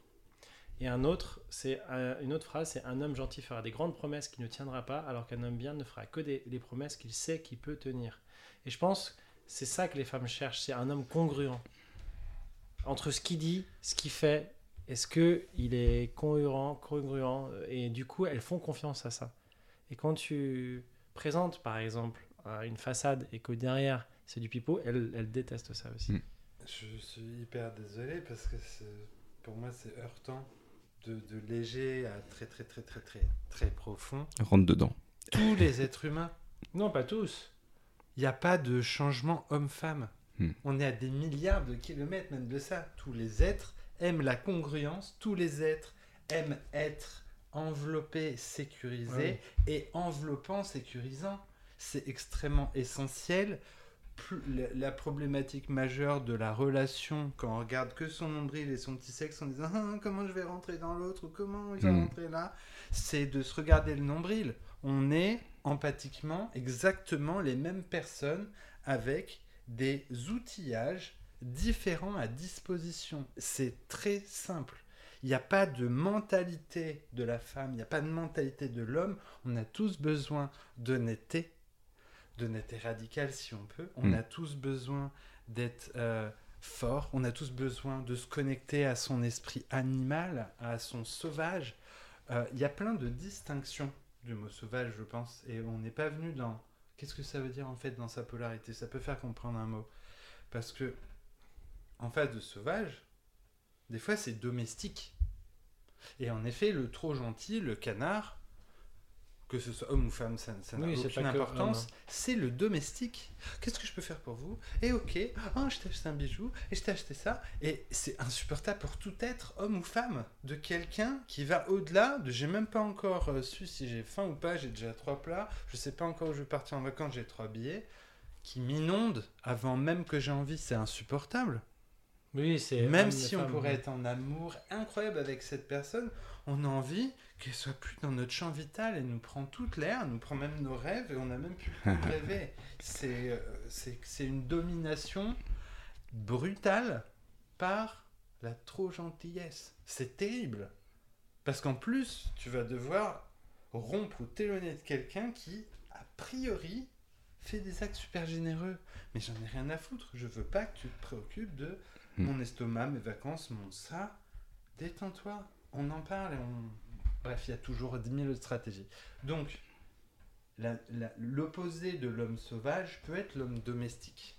Oui, en effet, et on a pu tous passer par là quand on cherche à se positionner sur la gentillesse en particulier ou la générosité. Mais de l'autre côté de l'homme sauvage, il y a aussi l'homme conscient. Et Oui. c'est- Et c'est une Oui. toute autre dimension. Et je crois que le mot justesse qu'on abordait tout à l'heure, il va vers la conscience. La conscience de qu'est-ce qui se passe en moi, qu'est-ce qui se passe chez l'autre, qu'est-ce qui se passe dans le monde. Et c'est une balance étrange, la justesse, parce que si on considère que ces trois sphères, c'est une balance sur trois axes. C'est hyper délicat. À chaque fois qu'on aimait quelque chose et qu'on est en relation, ça va influer quelque chose. Et une relation plus une autre va vite devenir le monde, ou son monde, ou sa, communauté de 12 ou 120 personnes. Ça va très très vite, on est hyper acteur de ça. Dès qu'on fait quelque chose, pour soi, ça influe. Pour l'autre, ça influe dans tout. Je crois que tout est dans toutes les directions. Et donc, si on met en opposition l'homme sauvage à l'homme conscient, déjà on n'a plus besoin du domestique, on n'est plus dans le, dans, le, dans, dans le trop gentil ou dans le trop plein de choses, et on a accès à beaucoup plus d'infos. Déjà, Mhm. on distingue plus. Euh, c'est un sujet de moindre importance si on a des testicules ou des ovaires entre les pattes. Parce que quand on prend un peu conscience qu'on est tous à égalité, qu'il y ait un, l'autre, les deux, qu'on change, n'a plus d'importance. Par contre, en face de nous, on a une personne honnête avec qui on a envie de passer du temps, ou malhonnête, ou qui nous achète par sa gentillesse, Mm. ou qui nous, qui nous irrite par sa présence, ou qui est trop sauvage pour être en lien avec nous, parce qu'on se dit ça peut péter à n'importe quel moment. Une personne. Et du coup, on peut se positionner, on peut être juste, on peut, je crois, justement, je reboucle, euh, On aime les boucles. on, on- on- on peut être en gratitude immense face à cette sensibilité. Bien sûr. Nos sens, quand on est un peu plus conscient, ça, ça nous aligne, ça nous met en adéquation avec ce qu'on ressent partout. Et du coup, on sait une personne avec qui on va pouvoir passer euh, 10 minutes, euh, euh, 10 ans, un siècle, peu importe le type de relation, on sait que là, c'est ok. Je suis en pleine confiance. Je peux la prendre dans les bras, cette personne, ou je peux me lancer, qu'elle me prenne dans les bras. Je me ferai toujours attraper. J'ai confiance en elle, je peux créer, je peux tisser un réseau, je peux me bâtir un monde. Parce que j'ai accès à d'autres choses. Et, et je peux être sauvage en sa présence. Mhm. Et je peux être conscient. Et je peux être toute une palette de choses. Tout ce que je suis. Tout Et ce que je je, tout ce que tout ce que je suis dans le sens oui, tout ce que nous sommes. Ouais. Et, et, et je crois qu'en plus, dans les relations extraordinaires, quelles qu'elles soient dans l'amitié, dont j'ai l'impression que ce qu'on fait aussi ici, dans, en amoureuse ou plein de types de relations dont je n'ai pas les mots, il y a quelque chose de l'ordre de l'accompagnement. Le fait que quand euh, euh, un de vous parle et que les deux autres écoutent, ou quand je parle et que vous m'écoutez, c'est un accompagnement à l'accouchement, littéralement, à chaque fois, d'une forme d'expression. Parce qu'on est attentif, donc on attire vers nous une information, et ensuite on essaie de, la, de, la, de la sortir, pousse, pousse, pousse, et on arrive à notre idée. C'est extraordinaire. Donc toute relation auquel l'homme conscient a accès pour, euh, pour se mettre bien, euh, on apprend et on enseigne en permanence. Je trouve ça extraordinaire. J'ai plein de choses à, sur lesquelles rebondir. Là, tu m'as donné beaucoup de substance pour travailler. Exactement, c'est magnifique. Euh, tu, tu as commencé en disant que c'était pas du tout euh, un truc d'homme ou un truc de femme, enfin, c'est tout le monde en gros. Euh, je suis d'accord et je suis pas d'accord. Je vais dire pourquoi. Effectivement, on, on dit trop bon, trop con ou trop bonne, trop conne. On pourrait dire les deux. Donc effectivement, Oui, des gens trop gentils, qu'ils soient hommes ou femmes, on, on vivent ce que c'est que euh, de se faire euh, utiliser, marcher dessus, euh, etc., etc. Ça, je pense que tout le monde se- sera d'accord avec ça. Euh, par contre, j'ai jamais entendu une f- un homme dire, ça doit exister, mais j'ai jamais entendu dire un homme, un homme dire, je, je peux, je ne suis pas attiré par cette femme parce que je ne me sens pas en sécurité avec elle. Par contre, j'ai beaucoup entendu l'inverse.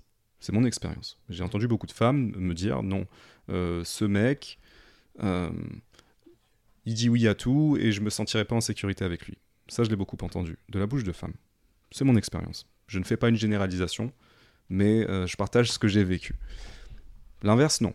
Donc c'est pour ça que je fais quand même une petite différence. Je pense ici qu'il y a des différences propres au masculin et au féminin. Encore une fois, tu disais, on peut avoir les deux, on a les deux. Je, partage cette, euh, idée, je suis, d'accord avec cette théorie. Donc c'est pas une histoire d'homme ou de femme, mais euh, disons qu'une femme féminine, ou en tout cas que le féminin, je pense, il y a, ce truc-là dans le féminin, dans l'énergie féminine, à, euh, aimer, se sentir protégé, enveloppé, etc. Qu'elle soit chez un homme ou chez une femme. Ça, c'est la première chose que je voulais dire. Et l'autre chose, c'était très intéressant quand tu parlais de l'homme conscient et l'homme sauvage. Pour moi, l'homme conscient, justement, il n'est pas opposé. Il n'est pas opposé à, l'homme sauvage. L'homme conscient, c'est celui qui a réuni toutes ses parts, dont l'homme sauvage, dont l'animal, est une petite partie. Mais tu as mentionné à plusieurs reprises le corps, euh, le cœur, le cerveau, etc. Et pour moi, c'est tout ça. L'homme conscient, c'est celui qui a tout réuni, il a tout réconcilié, il a tout intégré, il a tout intégré, il a fait son puzzle, ou en tout cas une, une grande partie. Et du coup, euh, il est conscient, comme tu le disais très bien, de ce qui se passe dans son corps. Ok, telle partie veut ça, telle partie veut ça, telle partie dit ça. Et euh, il est capable de prendre une décision honnête et ancrée. Euh, moi, je vous ai pas dit tout à l'heure. euh, Il y a un truc qui me permet justement. c'est quelque chose que je suis à peine en train d'explorer, mais je sais que j'ai un, long chemin à, commencer dessus. C'est la méditation. En fait, le fait de méditer me permet de reconnecter tous les câbles. et de dire, ok, là, euh, c'était trop l'homme sauvage qui parlait, il a fait de la merde, euh, le cœur, là, il est pas d'accord, la tête est pas d'accord. Et le fait de prendre ce moment pour moi, ça me permet justement de... Et je trouve que c'est très bien symbolisé par le yin et le yang. C'est ni tout blanc ni tout noir, c'est les deux. Et les deux fonctionnent ensemble. Voilà. C'est ça pour moi. euh, c'est là où, où je me réconcilie avec toutes ces parts parfois contradictoires. Oui, pour rebondir, je suis d'accord que le, le besoin d'honnêteté, il est universel. Be- on aime bien quand l'homme et les femmes, ils aiment bien quand les personnes sont cohérentes en face. c'est sûr. Bien sûr. Quand on peut leur faire confiance. Je pense qu'un homme pourrait dire d'une femme, je me sens pas en sécurité sur. euh, ça, déjà, ça peut arriver qu'un homme pourrait dire à une femme, je me sens pas en sécurité si elle ment, si euh, Oui. je sens que je peux pas lui faire confiance. Maintenant, moi aussi, je te rejoins, j'ai plus entendu cette phrase-là de la part des femmes en vis-à-vis des hommes. Après, il y a de tout pour faire un monde et il y a toujours des femmes, enfin il y a de tout. Il y a des gens qui sont hommes, femmes, des gens entre les deux, des gens qui sont ni l'un ni l'autre. Puis aussi, euh, j'aime bien l'idée, comme tu disais, qu'on a du masculin et du féminin en nous et qu'un homme peut avoir du féminin et du masculin et vice-versa. Il y a quand même, enfin voilà, pour moi, je définis rapidement ce que c'est euh, le Mhm. masculin et le féminin. Pour moi, le féminin nourrit, le masculin peut aller entraîner la mort quelque part. Le, ou donne, non, plutôt le féminin donne la vie, le masculin peut donner la mort. Le féminin nourrit, le masculin il, il, euh, il nourrit mais différemment. Il fait, il fait, il, il te dit bouge-toi, vas-y avance. Euh, alors que le, le féminin enveloppe. Pour moi, le féminin il ressent et, et elle, euh, s'adapte au monde, alors que le masculin, j'ai une vision, je la propose, je l'impose, voir dans le monde. Et en fait, le masculin cherche la liberté et totale et, et vise l'authenticité totale, alors que le féminin, bah, c'est plus comment je me conforme au monde et comment je peux nourrir les autres. Et le lien, c'est aussi le lien, c'est aussi l'échange. Il y a vraiment, et je pense qu'on a les deux. Il faut pas, faut pas rentrer dans le piège de ah, les hommes sont toujours comme ça, les femmes sont toujours comme ça. Il y a des femmes très masculines, ou en tout cas qui ont beaucoup de qualités masculines intérieurement, et des hommes très féminins dans leur qualité. Voilà, après, euh, c'est un, échange, c'est un équilibre. Mais après, ça dépend de où tu, tu pars. Moi, j'ai plutôt un vécu d'homme avec beaucoup de qualités féminines étant plus jeune, et au fur et à mesure, je me suis, je suis devenu l'homme conscient dont tu parles. Effectivement, je te rejoins. Un homme conscient, il n'est pas juste domestique. Il a intégré sa part masculine et féminine. Et pareil, une femme peut être très masculine dans ses qualités, pas au niveau de l'apparence, mais au niveau de ses qualités internes, et devenir plus féminin avec le temps. Tu vois Bah, tu vois, en, de- en vous écoutant, je me dis que ça aurait été super en fait d'avoir euh, bah, trois meufs, trois femmes avec nous pour euh, écouter leur point de vue parce que je suis sûr qu'elles auraient eu beaucoup de choses à dire. Peut-être Euh, on pourra le refaire. Mais ouais, avec plaisir. Mais ce que, ce que tu disais aussi, Pierre, c'est que, enfin, en, tout- en tout cas, en t'écoutant, moi, je sais que j'ai une essence très féminine en réalité. Qui je suis à l'intérieur, c'est plutôt, c'est très féminin. C'est, euh, cette grande sensibilité, euh, ce côté euh, ultra empathique. voilà. Après, je suis pas sûr des définitions. On pourrait être en accord ou en désaccord, peu importe. Mais je sens ce truc-là. Effectivement, je pense que j'ai suivi le même chemin, c'est-à-dire de partir de ça, d'apprendre à accepter ça, pas le renier. Peut-être qu'il y a une partie où je cherchais à renier ce truc-là. Je pense qu'il y, a- y y un moment où je m'intéressais par exemple énormément au stoïcisme. Euh, c'est-à-dire, voilà, c'est plutôt masculin comme philosophie en Mhm. réalité. Si je prends à peu près les définitions que tu as données, en tout cas Mhm. les, les attributs du masculin que tu donnes. Encore une fois, on peut être en accord ou en désaccord, mais je vais, je vais partir sur le fait que je suis assez d'accord. Euh, je me suis rendu compte que ça me faisait énormément de mal, le stoïcisme. C'était une philosophie qui n'était pas du tout adaptée à moi, parce que l'intention que j'avais derrière, c'était renier mes ressentis. C'était extrêmement violent pour moi, de dire, il faut pas, tu ressens trop. Donc, euh, discipline-toi, bordel de merde, fais ce que tu as à faire, sois un homme. Donc dans le côté euh, débile du guerrier qui se déconnecte de qui il est. Donc là, on est dans... toi, soit ce qu'on veut. Exactement, ce qu'on veut que tu sois. Donc tu dois être le grand bonhomme euh, viril qui, a, qui montre pas trop d'émotions et qui est capable d'aller de A à B assez. Enfin, le soldat en gros, qui y va sans réfléchir et sans ressentir. Mais c'était super violent pour moi. Et je pense que je me suis fait beaucoup de mal, justement, en allant vers ça. En, refusant euh, cette sensibilité qui m'était propre, ce côté féminin qui est très fort chez moi, euh, cette intériorité qui est très développée, c'est-à-dire tout ce que je ressens. euh, la vie intérieure, la vie à l'intérieur de moi. Et du coup, il y a un moment où j'ai compris qu'en fait, non, bordel de merde, je suis comme ça, je suis super sensible et c'est super. Je suis hyper sensible et c'est génial, je ressens des trucs. Des fois, j'ai envie de pleurer, Des, fois, je suis triste. Quelqu'un partage quelque chose, ça m'affecte. Et c'est super. J'ai pas envie de renier ce truc-là. J'ai pas envie de dire ça fait pas partie de moi ou je suis moins masculin ou viril parce que je suis comme ça. Non, au contraire. Et euh, le paradoxe total, c'est que depuis que j'ai accepté ce truc-là, et que je ne suis plus en, en tout cas en insécurité par rapport à qui je suis vraiment, je suis plus en train d'essayer de jouer un rôle, que je jouais pas bien de toute manière, euh, les femmes me renvoient l'image de quelqu'un de beaucoup plus viril en réalité. Mm. C'est ça le paradoxe. Mm. C'est parce Mm. que euh, probablement euh, En je, fait, je suis plus cohérent. t'es plus dans le personnage, t'es pas en train d'afficher des gros muscles en mode ah, t'as Hmm. vu, je suis un mode viril. T'es juste toi-même. Ah Et oui. Les femmes, mais pas que les femmes, je pense aussi les hommes, mais en tout cas, nous, on est. a- ayant connu des, enfin, des relations hétérosexuelles, Mhm. les femmes, du coup, sont les miroirs de qui on est, et effectivement, j'ai remarqué ça aussi. En tout cas, la relation est le miroir de Oui.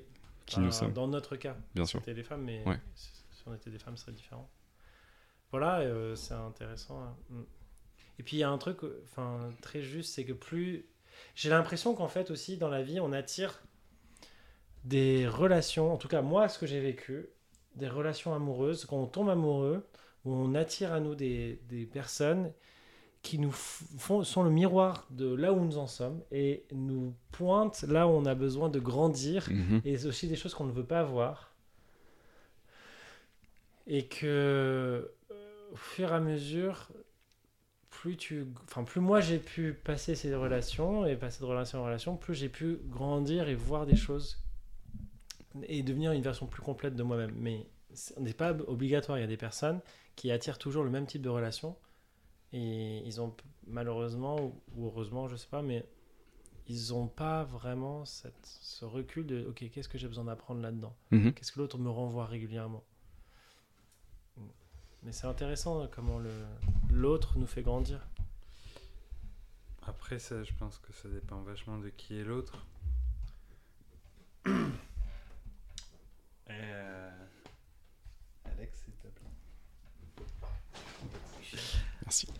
Euh, ça dépend de, de qui est l'autre. J'ai l'impression que le territoire relationnel, a fortiori amoureux, il y a comme une quête. C'est pas mes mots, je l'ai lu, mais je commence à me les Merci, approprier et ça me parle. Yes. Euh, on cherche sa sœur ou la voisine d'en face. Mhm. Cher sa sœur là maintenant. Dans le sens où en permanence on va chercher des similarités fusionnelles, magnifiques, euh, euh, symétriques, parfaites. C'est ta sœur en fait. Moi, je dirais, euh, C'est ta sœur. je dirais ta mère aussi dans certains cas. C'est ta sœur, ta mère, ta fille. T'es- T'es déjà dans un inceste max. Mais on a besoin de ça. On est aussi constitué de ça. On reconnaît quelqu'un de notre culture euh, qui, avec un mot ou avec une saveur, va dire Ah, j'adore la harissa. Ah, moi aussi. Ah, ah. dès qu'il y a quelqu'un qui touche de la darbouka, ça me rend ouf, ça me fait tout chose. Ah, moi aussi. On va aller décortiquer, chercher des micro-choses. Oh là là, l'odeur de la bouillabaisse. Ah, mais grave. On va aller chercher des choses de Oh, c'est peut-être ma soeur ou ma mère ou ma fille. Là, c'est la similarité. Ce, ce clone terrible, on, on se dit, s'il est aussi bien que moi, et c'est nécessaire aussi à l'ego, à deux mois, on va être super. Mhm. Et de l'autre côté, on a besoin, on sait qu'on va s'ennuyer si on tourne en boucle en soi et avec la même, Mm. avec le même soi-même. Donc on a besoin de la diversité absolue. La polarité. voisine- voilà, la voisine de l'autre rive. Euh, elle est peut-être, euh, euh, euh, elle est peut-être métisse, euh, croisée avec des pays que tu connais même pas. Et puis elle a vécu euh, en Allemagne, elle a vécu au Japon, et elle va amener toute l'altérité. Et on peut être hyper attiré par ça. Et on peut faire ah tu fais comme ça, génial. Bah moi je t'apprendrai à faire ça, tu m'apprendras à faire ça, et c'est hyper nécessaire. Ce qui est hyper délicat parce qu'on touche rarement quand même le cas de notre sœur ou la voisine d'en face qui a le peu à peser, c'est la danse dans les gens qu'on dont- avec qui on est en relation, j'ai l'impression, c'est d'équilibrer ça. Euh, Est-ce qu'on c'est une tendance au clonage et on veut euh, continuer la lignée des choses bien et des choses pas bien ou est-ce que c'est le métissage? Ma lignée, je la reconnais pas, elle est dégueulasse. Il faut absolument que j'amène une altérité pour qu'on fasse mieux qu'avant. Et de son côté aussi. Ou est-ce qu'il y a un endroit où je crois que euh, l'amour réussi à presque annuler tout ça quand dans la danse, il y a, on ressent vraiment les opposés s'attirent et qui se ressemblent s'assemblent. Je trouve que c'est vraiment deux phrases qui marchent à 100% pour l'amour. Qui Oui. pendant longtemps, Complètement on est en rupture en mode mais ils sont Les opposés. contrastes s'attirent et ce qui se ressemble, ça semble. Mm, mm. Et en fait, elles dansent très bien ensemble. Et pour moi, à partir du moment. Je fais les choses à l'inverse du coup. À partir du moment où ces choses dansent ensemble concernant quelqu'un, je me dis Ah, on est peut-être sur un territoire amoureux. Au lieu de venir dans l'autre sens, à essayer d'expliquer mon sentiment amoureux, pour moi, il est issu de ça. Il est issu de ces mécanismes où, ouais, je reconnais que quand on a le même humour, et j'ai vraiment ma sœur là, et, et de l'autre côté, elle a vraiment une culture différente, euh, familiale. euh, elle vient d'une autre région de France. Elle a d'autres. euh, elle n'a pas été en vacances. Elle, elle a voyagé. Elle a des endroits complètement différents des miens. On va s'apprendre plein de choses. Voilà. Comment, Ouais. comment vous dansez avec ces deux Bah, principes la danse, c'est. Attraction, Eh ben, c'est. répulsion et danse. C'est, c'est, tu vois, la danse, c'est vraiment le bon mot. Parce que, par exemple, j'ai commencé la salsa cette année. Et euh, dans les danses de couple, qu'elles soient latines ou non, il y a une personne qui guide et il y a une personne qui suit. En fait, on ne peut pas danser en couple si deux, personnes essaient de guider ou deux personnes essaient de suivre. Il y a nécessairement cette polarité. D'ailleurs, aujourd'hui, et ceux qui sont intéressés par, euh, ça, je vous conseille d'écouter le podcast, l'épisode numéro 1, qui, où on parle de ça, justement euh, avec deux profs de danse de couple. Aujourd'hui, un homme peut suivre, une femme peut guider. C'est pas du tout un problème. Au contraire, il y a des femmes qui guident très bien et des hommes qui suivent très bien. Euh, mais l'idée, c'est qu'on doit avoir cette polarité. Si cette polarité n'est pas existante, donc une personne qui guide, une personne qui suit, bah, euh, la danse ne peut pas avoir lieu. Donc forcément, c'est fascinant de se dire que en réalité, on est euh, attiré par des gens qui euh, oui, on va chercher des choses qui nous ressemblent, mais en même temps, on va chercher des énergies qui sont un petit peu inverses. Parce que c'est ça, c'est le plus et le moins, c'est ça qui crée le, magnétisme.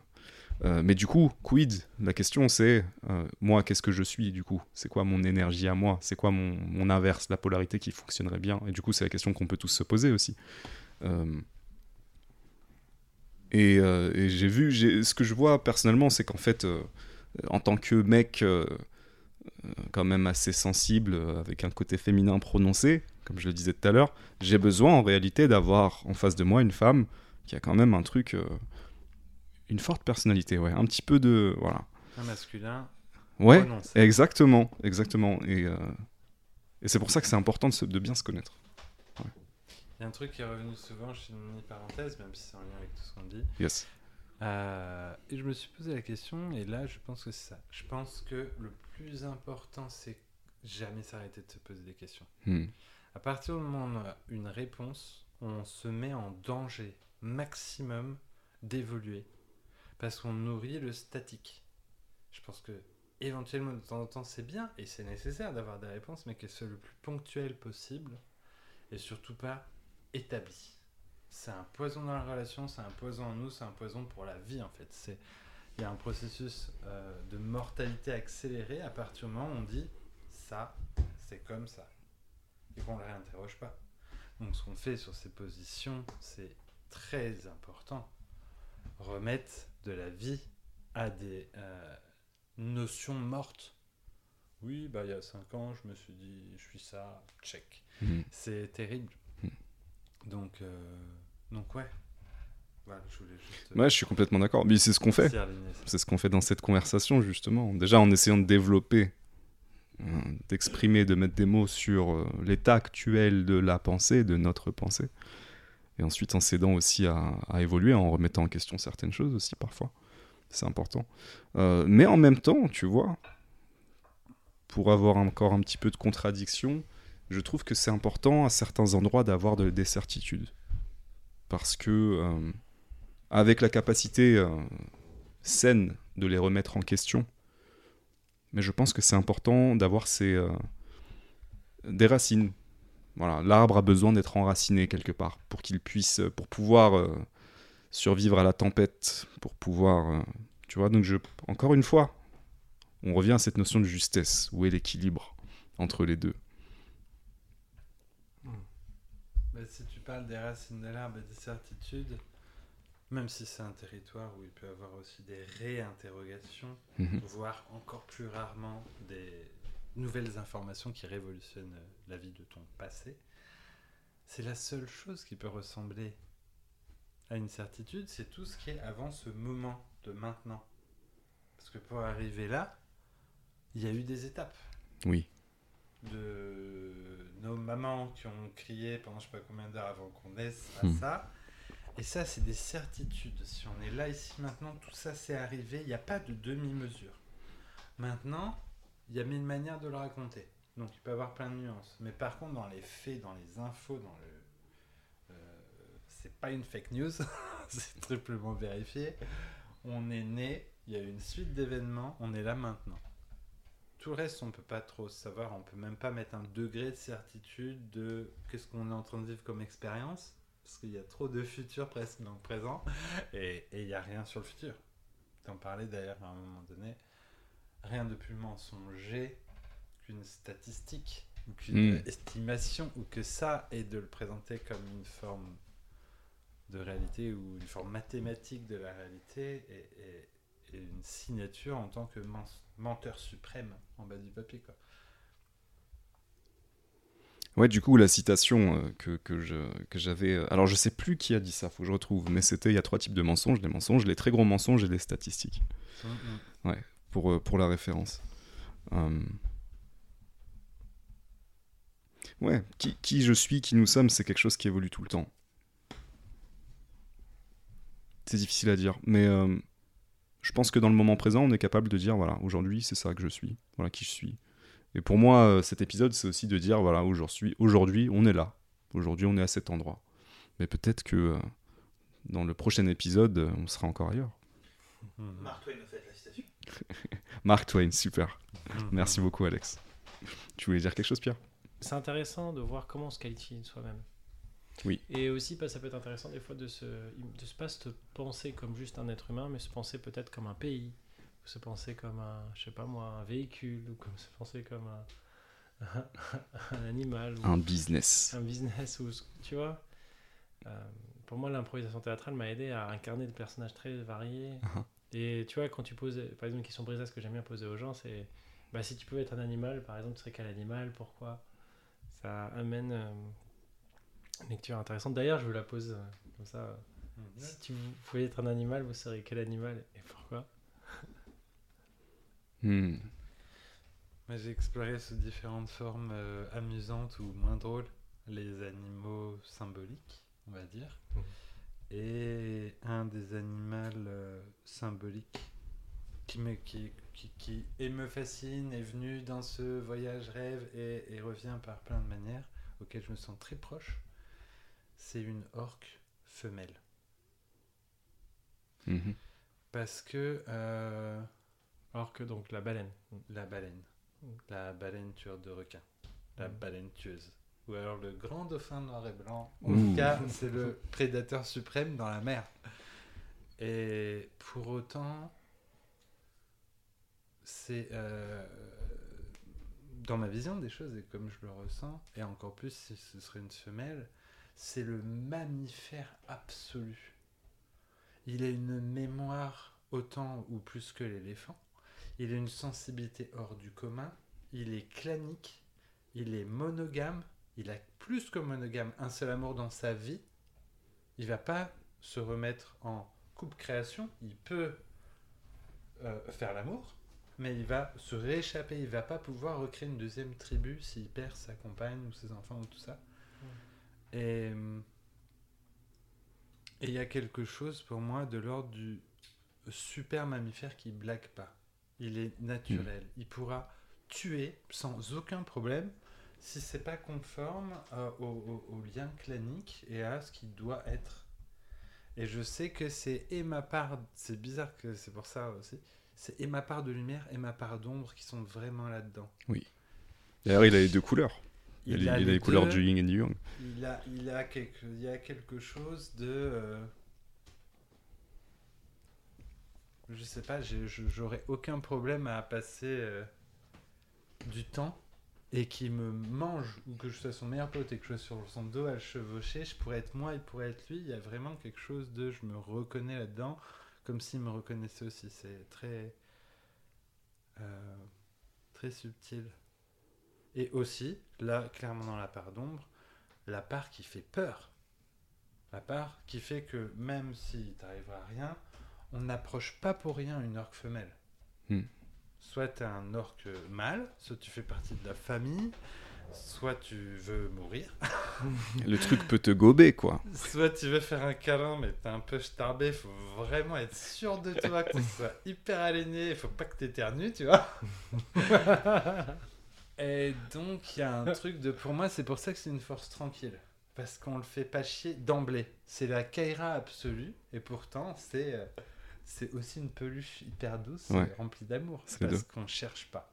Mais tu vois, je te rejoins vraiment, mais pour moi, il y a, y a la force, la tranquillité, mais il y a aussi la force. Il y a cette capacité, Il y a l'accès à la force n'importe quel Il y a moment, une cet grande accès. puissance. exactement. Il y a un, il y a un accès direct. Hum, et je rebondis sur, euh, sur l'idée de la peur. Euh, tu m'as fait penser au fait que, là, en t'écoutant, je, je- je me suis rendu compte qu'en fait, moi, un des trucs qui m'a beaucoup aidé sur mon chemin, justement, devenir l'homme que j'ai toujours voulu être, c'était quoi? C'était aussi, euh, déjà, reconnaître qui je suis, j'en parlais tout à l'heure, et qui je ne suis pas. Et ensuite, euh, aller dans la direction de mes peurs. C'est-à-dire tous les trucs qui me font peur. Euh, comment est-ce que je sors de cette zone de confort constamment, sans aller trop loin?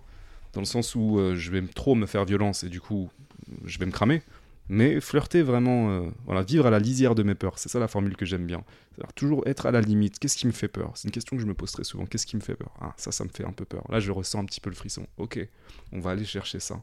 Et là, j'ai trouvé quelque chose de magique, parce que c'est là que je trouve vraiment euh, de l'évolution, me sentir grandir, me sentir vivant parce que je suis un petit peu connecté, on revient à l'homme sauvage qui risque sa vie euh, quasiment tous les jours pour trouver à bouffer, etc. Il est connecté à ce truc de euh, je me sens vivant parce que je suis un petit peu en danger. Voilà, constamment. L'apprentissage, j'y reviens. Ouais. Il sait chasser le tigre. C'est Bah, ça. Avant, je faisais les tortues, j'en ai. tigre.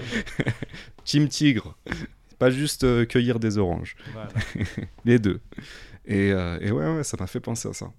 Et je, je crois que c'est la décision la plus importante que j'ai prise et que je continue de prendre à chaque fois, c'est de dire euh, je vais prendre la direction de mes peurs. Yeah. Et, et- et justement, la direction de mes peurs, c'est aussi très souvent la direction des choses qui m'intéressent de ouf. Bah, parce que ton moteur, c'est l'envie, donc tu peux aller en direction de la peur. Tout à fait. Et c'est ok. Le moteur, c'est l'envie, exactement. C'est super important de le préciser parce que c'est pas uniquement de la peur. C'est pas la peur de euh, j'ai peur de perdre quelqu'un que j'aime et je peux vraiment rien y faire. Non, non, il y a quelque chose de lumineux et il y a euh, comme un voilà comme euh, un chemin. Il y a un, voyage à faire. Mais derrière, il y y, a un aimant qui est vraiment puissant. J'avais jamais pensé à l'autre partie. C'est pour ça que je, je la nomme. Et je pense que là, pour le coup, on s'y retrouve aussi tous les trois.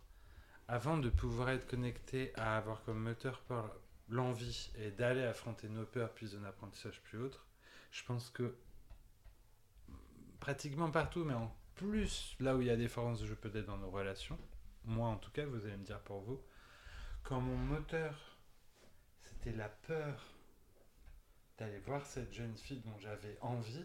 Hmm. Mon objectif, c'était d'avoir envie et d'être bien avec cette personne. Et mon moteur, c'était la peur. Qu'est-ce que je dois dire? Comment je dois être? Je vais pas aller l'aborder, je suis nul. Et en fait, tant que mon moteur, c'était la peur, la relation n'existait pas.